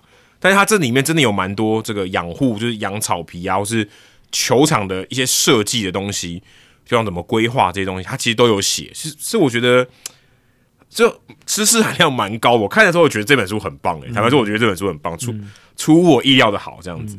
那是周思琪写的，然后是 Fly Fly 这个文字整理。那 Fly 也是我在球界大家可能听过，如果听过周思琪的这个球牙基金会，你可能听过 Fly。那主要是他做文字整理。那出版的是台湾商务印书馆，而且这本书我觉得出版的时间点很棒，刚好在大巨蛋开幕以后，所以大家大家对于这个新的球场还这个印象还非常深刻，还知道说哎大大巨蛋刚开幕的时候，大家有哪些印象、哪些回馈，所以我觉得这本书呃在这个时间点出版真的蛮不错的。那他在前言里面有提到，我觉得非常重要，也就是贯穿他为什么要写这本书，还有这本书想要传达的一个理念。他说在球场养护的时候。在球场养护，他认为有三个认啊，这个认识的认、认知的认，还有认同的认。他认为这是一个三个阶段。第一个是你要认识棒球跟棒球场，所以跟历史有关。再就是你要认知到球场的养护是很重要，是不可以忽略的。再就是你认同。啊，这个是很重要，就是你认同台湾棒球发展的历史跟球场其实是息息相关，甚至你要把球场要发展的好，就像大巨蛋一样，它其实对于棒球的产业的发展是非常重要。所以他认为认识、认知跟认同这三个认啊是非常重要。那他也希望透过这本书啊，能传达他的这个理念。所以他在这本书一开始，我觉得有一个很棒的巧思，是因为我知道周董他就是有研究台湾的这些棒球历史，嗯，他一开始介绍台湾棒球史是用呃这各个台湾以前有出现过的棒球场，哦，那种你可能完全不知道在哪里，像像现在的二二八公园以前叫新公园嘛，他以前就是台湾总督府，就现在总统府旁边哦，就是台湾早期比较多比较大型的棒球比赛都在那里打，所以这可能很多。你不是台北人，你可能还真的不知道这件事情。你可能常常去台北车站，常常去这个是总统府旁边，你可能是去游行，你可能都不知道那边以前是棒球场，因为现在看起来也不像嘛，对不对？现在就是二八公园，他就去提这些东西，然后有很多各地的，好像呃，现在我们知道的台体大的棒球场，我想台南市立棒球场都是当时很早期就有的棒球场，然后后来慢慢越盖越好，越改越好这样子。那里面还有，当然有一张最重要是。提到这个台北市立棒球场啊，不是讲我的这个我跟真公还有梁舍做的 podcast，而是真正这座棒球场。还有提到说，诶，台北市立棒球场，呃，从诞生到它被拆掉中间的一些过程，然后甚至也谈到一些以前棒球台湾棒球早期的一些样貌，这样子。里面我觉得有一个 facts 蛮有趣的哦。其实台北市立棒球场，如果你去查 wiki，它是一九五九年盖好的啊，就算正式落成。但事实上，在它落成之前就已经有打比赛了。嗯，那中间场地是可以用的，是不是？对，就呃，某种程度上的工地，还还还是工地，还在施工阶段。对，台北市联队对战早稻田大学的这个交流赛，所以它某种程度上。跟新竹棒球场有点类似，他在一个相对不是很完整的情况下去打的，所以那个 condition 是没有很好的。当然，后来还有增加一些哦，就是把这个球场中间后来弄得够好，才才把这个棒球场盖完。所以一九五九年才是真正落成的这个时间，才才是真正落成的年份。但早在这个之前，其实就已经有打过比赛了。那这个里面，我觉得呃，跟大联盟其实也蛮有相关。他其实有提到蛮多。大联盟球员对于球场的一些看法、一些例子，当然也有谈到说大联盟是怎么养护这些场地的。像 Murray Cook，我们之前有介绍过嘛？那他在这里面也扮演很重要的角色。那之前他来台湾啊，在看这个经典赛的场地，甚至这里面有非常非常详尽的解释，说他们到底要检查哪些项目。我这些东西其实我就觉得一般球迷是很难窥见哦，你甚至你可能也不知道在哪里找。但周董周思齐他在这本书里面，我觉得整理的蛮好的。而且它里面，例如说像呃，不只讲说球场你盖好以后有哪些东西要检查，排水啊、草皮啊、红土啊这些知识以外，它里面有提到，我觉得也很特别，是哎，你要选在哪里，球场你盖在哪里，这也很重要啊，对不对？有一些商业面的考量，你也要，因为毕竟你不是盖只有盖好以后才是你的事吗，你你盖在哪里，要考量到哪些是很重要的。所以你看美国也有很多经验嘛，什么 Candlestick Stadium，对。那位置盖的不好，他就受不了啦，对不对？又偏远，风又大，对，观赛品质很差，所以这个也是很重要。或球员肯定也不想去打，对对对，全就是一个觉得很烂的场地，所以这些都蛮重要的，甚至包含呃照明啊、休息室啊，我们讲这个 clubhouse、dugout 休息区、治疗室、室内牛棚、打击笼 batting cage，其实他们都有都有里面都有谈到说你该怎么做比较好，有一些规范的，有些大联盟既定的一些规范、一些标准，你要符合甚至更好都可以这样子。所以他这里面都有蛮详尽的介绍，而且也蛮有实，也有蛮多案例可以给大家参考。例如像谈到球场，谈到一些像台湾，你说谈到林哲轩嘛，对不对？林哲轩受伤，谈到大联盟，你就想到 Dustin Fowler 嘛，嗯，他大联盟初登场就受伤了，对对，在白袜队的 Guarantee Rayfield 就受伤了，就观众席旁边护栏去撞到，对，所以他后来告白袜队嘛，所以这个事情也算是球场一个可以说棒球历史上球场的。可以说纠纷里面非常非常重要的一个案例。对，因为他可能会觉得那个空间不太够，对，就是外野接球跟观众席这个矮墙之间的距离，还有就是他下面有很硬的地方，对，所以他就脚都受伤了。还有 Aaron Judge 不是撞进那个道奇球场那个牛棚的那个门吗？那个其实也是我觉得很值得去检讨的啊。对，对啊，这本书里面是没有提到这个啦。对，但那那那是一个我觉得。就近期来讲，大家记忆犹新的一个很重要，因为那确实造成 Aaron Judge 受伤，哎，对杨基的战绩我觉得是有影响的。Fowler 跟 Judge 完全不能比，完全不能比啊！所以 Judge 那个事件是更大的，更大的，对吧？但是对，那可能跟设计也有一点点关系，因为那个门照理来说不可能直接这样撞开的。你如果球员可以撞开，即便他是 Aaron Judge，那都有问题。对，然后里面还有提到一个，我我也是觉得很新知哦。他说他因为这个他讲美国跟日本他都有都有引用嘛，都有很多东西。然后他里面有提到说日本甲子园不是很很有名黑土嘛？嗯，他说日本甲子园最后你看到那些球员他如果被淘汰了，这边哭然后挖那个黑土带回家吗？他说那个甲子园的黑土从甲子园球场盖好以后到到现在。那黑土都没有整批换过，嗯，所以代表某些黑土可能是留了非常久了，就是它就是一直都在那边，它并不是有整组替换过，对，所以它就一直补，一直翻，所以可能某些某些很小的部分是可能好几十年的，对对对，留存了好几十年都没有被换掉，嗯，所以这个蛮有趣的。然后它这里面也有很多是呃比较科普的，例如说呃一个场地工作团队他们在一天比赛的一天刚开始要做哪些事情。一个一个这个 checklist 告诉你，诶，哪些东西是需要做的，所以变得说，如果今天你要对这个场地工作有一个了解，甚至说台湾未来在培养这些场地维护的这些人才的时候，他有一个这个黑白纸黑字可以看嘛？因为他在里面有提到说，台湾这些养护的团队很多靠口耳口耳在经验流通的，所以有些东西会漏，或者说你要教育的时候，其实变成说你要花很长的时间去学习，比较没有办法说一个比较有系统的东西，因为。台湾的这个科系也没有教这些东西它并不是一个系，可能园艺系有相关，但并不多，而且也没有那么直接，没有那么实物。对啊，然后就我在天母球场的经验，天母球场的场地维护工作人员有很多就是这种呃，算是 part time 的那种性质的啦，就是对他就是算实薪的，他并不是说哦，我正职害了你来维护球场。对对，那当然这些工作人员很辛苦，而且他们其实整季下来都在维护那座球场，他们。也有一定的专业知识，然后也会去该做的这些步骤，他们都会去做，然后也跟他们聊。但是，呃，常常聊到就是说，他们希望待遇可以更好一点，因为不然的话，其实他也这一行也做不久了。你可能还可以说，哦，我真的很爱棒球，我想要每天到球场，你可以做个一两年、三四年这样。但久了之后，他离开了啊，接下来新来的人又要重新学一遍，那做的可能还是很基础的事情，对，那就很可惜，他那个技术的积累就没有留下来。对啊，其实你看。其实你看新竹棒球场就是一个很好很好的例子，因为台湾棒球已经发展那么多年了，照样这些东西都其实这知识是存在的，是啊，只是说有没有被好好的传承。对啊，对啊，对啊。我看到这本书里面哦，还有提到说大联盟来台湾来帮，就是这个 Murray Cook 来看这个新竹棒球场，他列出的缺失，哦，那是真的是列出来的哦。嗯，你看了都会觉得很丢脸，真的很基本的。哦对，他这个是。这个我引用他里面书里面提到，他说库克就是 Murray Cook，他一行人抵达新竹棒球场进行勘察，评估这里是否适合举行官办热身赛。他讲这官办热身赛是这个经典赛。他说新竹棒球场在历经几年整修，这个曾经号称是台湾第一个智慧型球场，然后逗号球场下设有智慧型停车场就没了。所以他代表说他的智慧型球场是指智慧型停车场。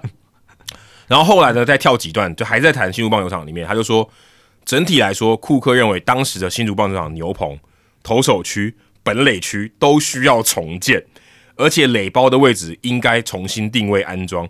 至于内野和外野的土壤，也已经取样准备送验了。这后来大家也都知道，如果仅以热身赛的使用场地标准来说，新竹棒球场还有很多进步的空间。我看到牛棚、投手球、本垒区跟垒包的位置都要重新弄。那不等于就全几乎你该有最基本的东西都要重弄吗？对啊，你还不什么观众席，我们还讲什么那个摄影师站的那个平台，那个都还远比这个次要多了。嗯，你连垒包这些东西都都没有搞定，我就觉得很夸张了。对啊，这个是基础上面最很简单的一些要求都做做不好，这基本上是标准规格要符合。对对，当当然不是说要做出来有多么简单，是。这个是你要做一个球场的一个基本要求，这基本要对，就就是我们甚至还没有讨论到很多细节的部分嘛。我们刚刚讲大联盟球场，大联盟球场它也不是百分之百完美啊。对啊，就像不管是 Dustin Fowler 那个是在白袜队，白袜队对，然后 Aaron Judge 那个我后来想了一下，他除了是门被撞开以外，他其实真正让 Aaron Judge 受伤的是他底下有一块水，有一块水泥，就是他并没有把所有软垫包覆包覆到最底，所以球员去顶到的时候还是会脚受伤。那后来。他们老板不是承诺说要把那个改善嘛？对啊，哎，这么小的细节都会被抓出来挑毛病，对，但这个这个是对这个是很基本的。我们刚刚讲新足球场，或者是我们台湾有些球场，它是一些很基本的东西哦都没有到位这样子。而且还再强调一次，这是他勘察，他不是突击的，好不好？对啊，对啊，他不是说你还没准备好去突击的，对，这是你可以准备好的，对，是你可以准备好的哦，但还是没有做到。当然，它里面有提到说，呃，台湾这个台中洲际棒球场在符合这个打经典赛预赛的时候，它怎么改造的？里面有非常非常多很细节的说明。那还还有提到，就有中文化大联盟对于球场的规范，就像刚才讲的，基本的规范、基本条件你要符合，然后还要把这个列出来。里面有一个我觉得蛮有趣的，因为我们之前聊到大巨蛋嘛，然后它里面大联盟规范有包含了转播室，我就特别看了一下。他说这个转播区呢，位置需要提供视野清楚的地方啊，这一定要的嘛，对不对？你转播的时候视野不清楚，至少可以看到整座球场嘛，至少提供十人可以坐下的空间。哦，大巨蛋显然就没有，嗯，对不对？显然就没有，并且有足够的电源跟畅通的网络。你看他这都写的很细哦，电源跟网络一定要有哦，所以他都写到这，他已经写的很基本了，对不对？对啊，他没有写说你要提供冷气或什么，对不对？或是呃旁边要有食物，要有冰箱的什么之类的，没有。厕所要几公尺之内啊，这个没有写，太细。但是就是有这些东西，所以他们其实有是有这种标准，而且有考量到真正食物上的需求。你看，这讲这个。养护入门全书，其实谈到这个，我就觉得它其实远超过它书名讲的东西，就不只是入门哦。对啊，而且甚至 还蛮进阶的。我觉得他这个真的，你说他是讲球场没错，可是他真的有很多是职业球场或是整个棒球产业发展的思维呈现在球场上面的时候，你要考虑到的东西其实非常多。对啊，就是你实际操，我们我们又不是第一第一年办职棒，你打职棒那么多年，你每一年都会遇到一些状况嘛？球场哪边设施不好，球迷抱怨什么事情，球员抱怨什么事情。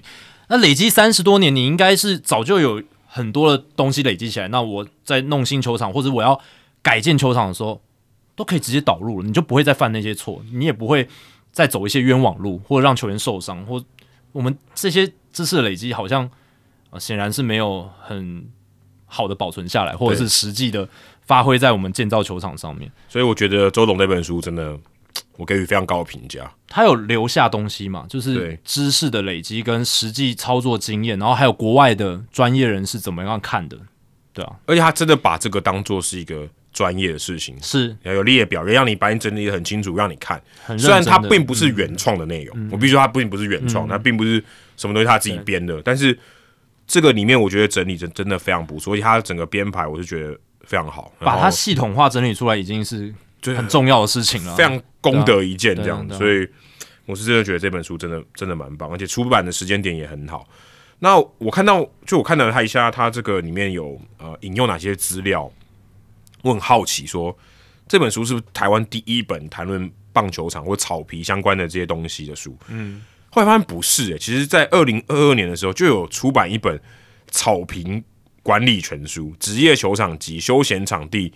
草坪的养护技术指南哦，是一个教授写的啊，是一个开南大学健康照护技术研究所的教授，叫做郭玉仁哦，他他写的，而且这本书的封面还是一个棒球场，如果我没看错的话，应该是洛基队的球场哦，所以他其实里面一定有谈到纸棒，我是没有看到这本书啦，但是我看了一下这个郭教授的资历哦，他是这个高尔夫俱乐部球场的管理总监。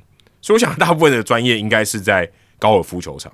但是有趣的是，他也是念 UCIC 的这个园艺学草坪管理硕士跟博士啊。大学念的是中心大学园艺系的学士，所以他虽然是本科系的，就真的是研究这些草皮。但是他的主要的守备范围应该是在高尔夫球场。就他跟如果今天是他有 cover 到棒球的话，应该会有，例如说什么中华职棒的场地顾问啊这种之类的。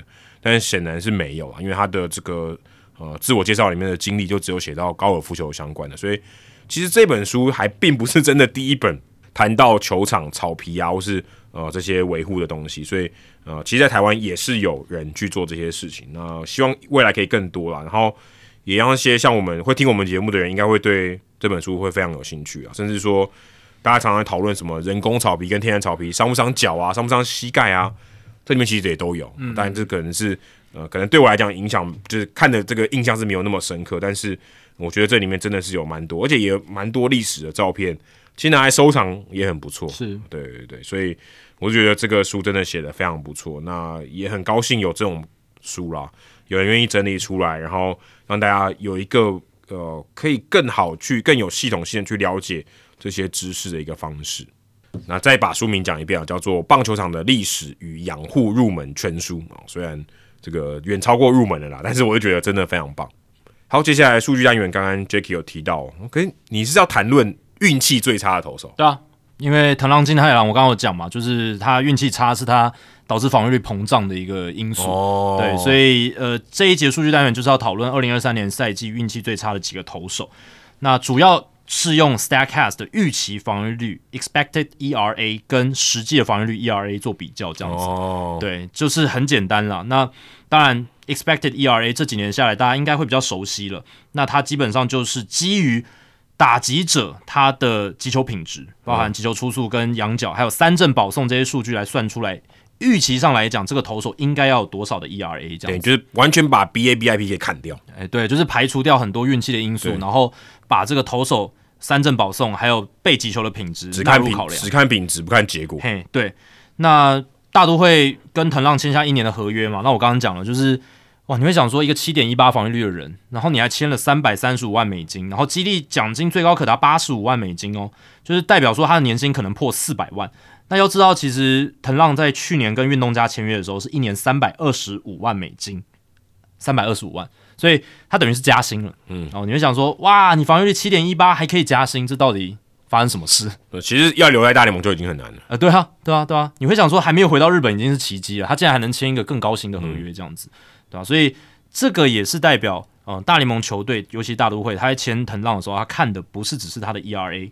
哦，也不是只是他哦账面上就是非常爆炸的 FIP 啦、WHIP 这些，他看的更多这样子。那所以今天也来看一下哦，就是透过呃 expected ERA 来看，就是为什么藤浪还可以获得一张更好的合约。那几个因素啦，第一个就是藤浪的球威还是很强哦，这个是刚才 Adam 有点出来的，他的速球的速度在大联盟的 PR 值哦是九十七哦，比我想象还低。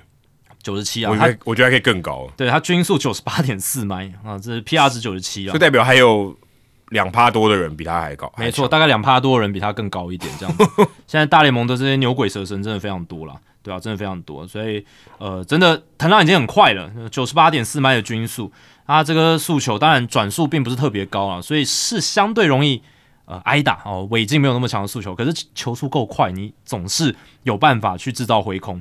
因为它的挥空率哦，就是它整体的挥空率是百分之三十点一，在全联盟 PR 值七十八，也是优于联盟平均值非常高的。然后还有它的延展 extension 是 PR 值八十八六点九尺这样子，其实这个延展是非常大的哦。那也代表说，其实藤浪他的球速视觉速度上是更快，嗯，因为出手更靠近本垒板，对，他的出手更靠近本垒板，这跟 a r o d i Chapman 速球是有点类似的部分。因为 Chapman 他的跨步也非常大，他 extension 也非常，然后人也很高啊，然后加上他本来就丢的那么快，哇，那谁受得了？你丢的又快，然后你的那个本垒板跟出手点的距离又特别的短，嗯，所以为什么 Chapman 他的一百迈速球跟某些人的一百迈速球不一样？嗯，Chapman 更难打，嗯，他的速球真的是更难。因为说真的，你那个测速枪上面的数字意义还是没有那么大，你真的感觉比较快比较重要，就是打者他自己的感觉，感打者感觉快是比较重要，比比这个重要多了，对吧？所以呃，有时候我们。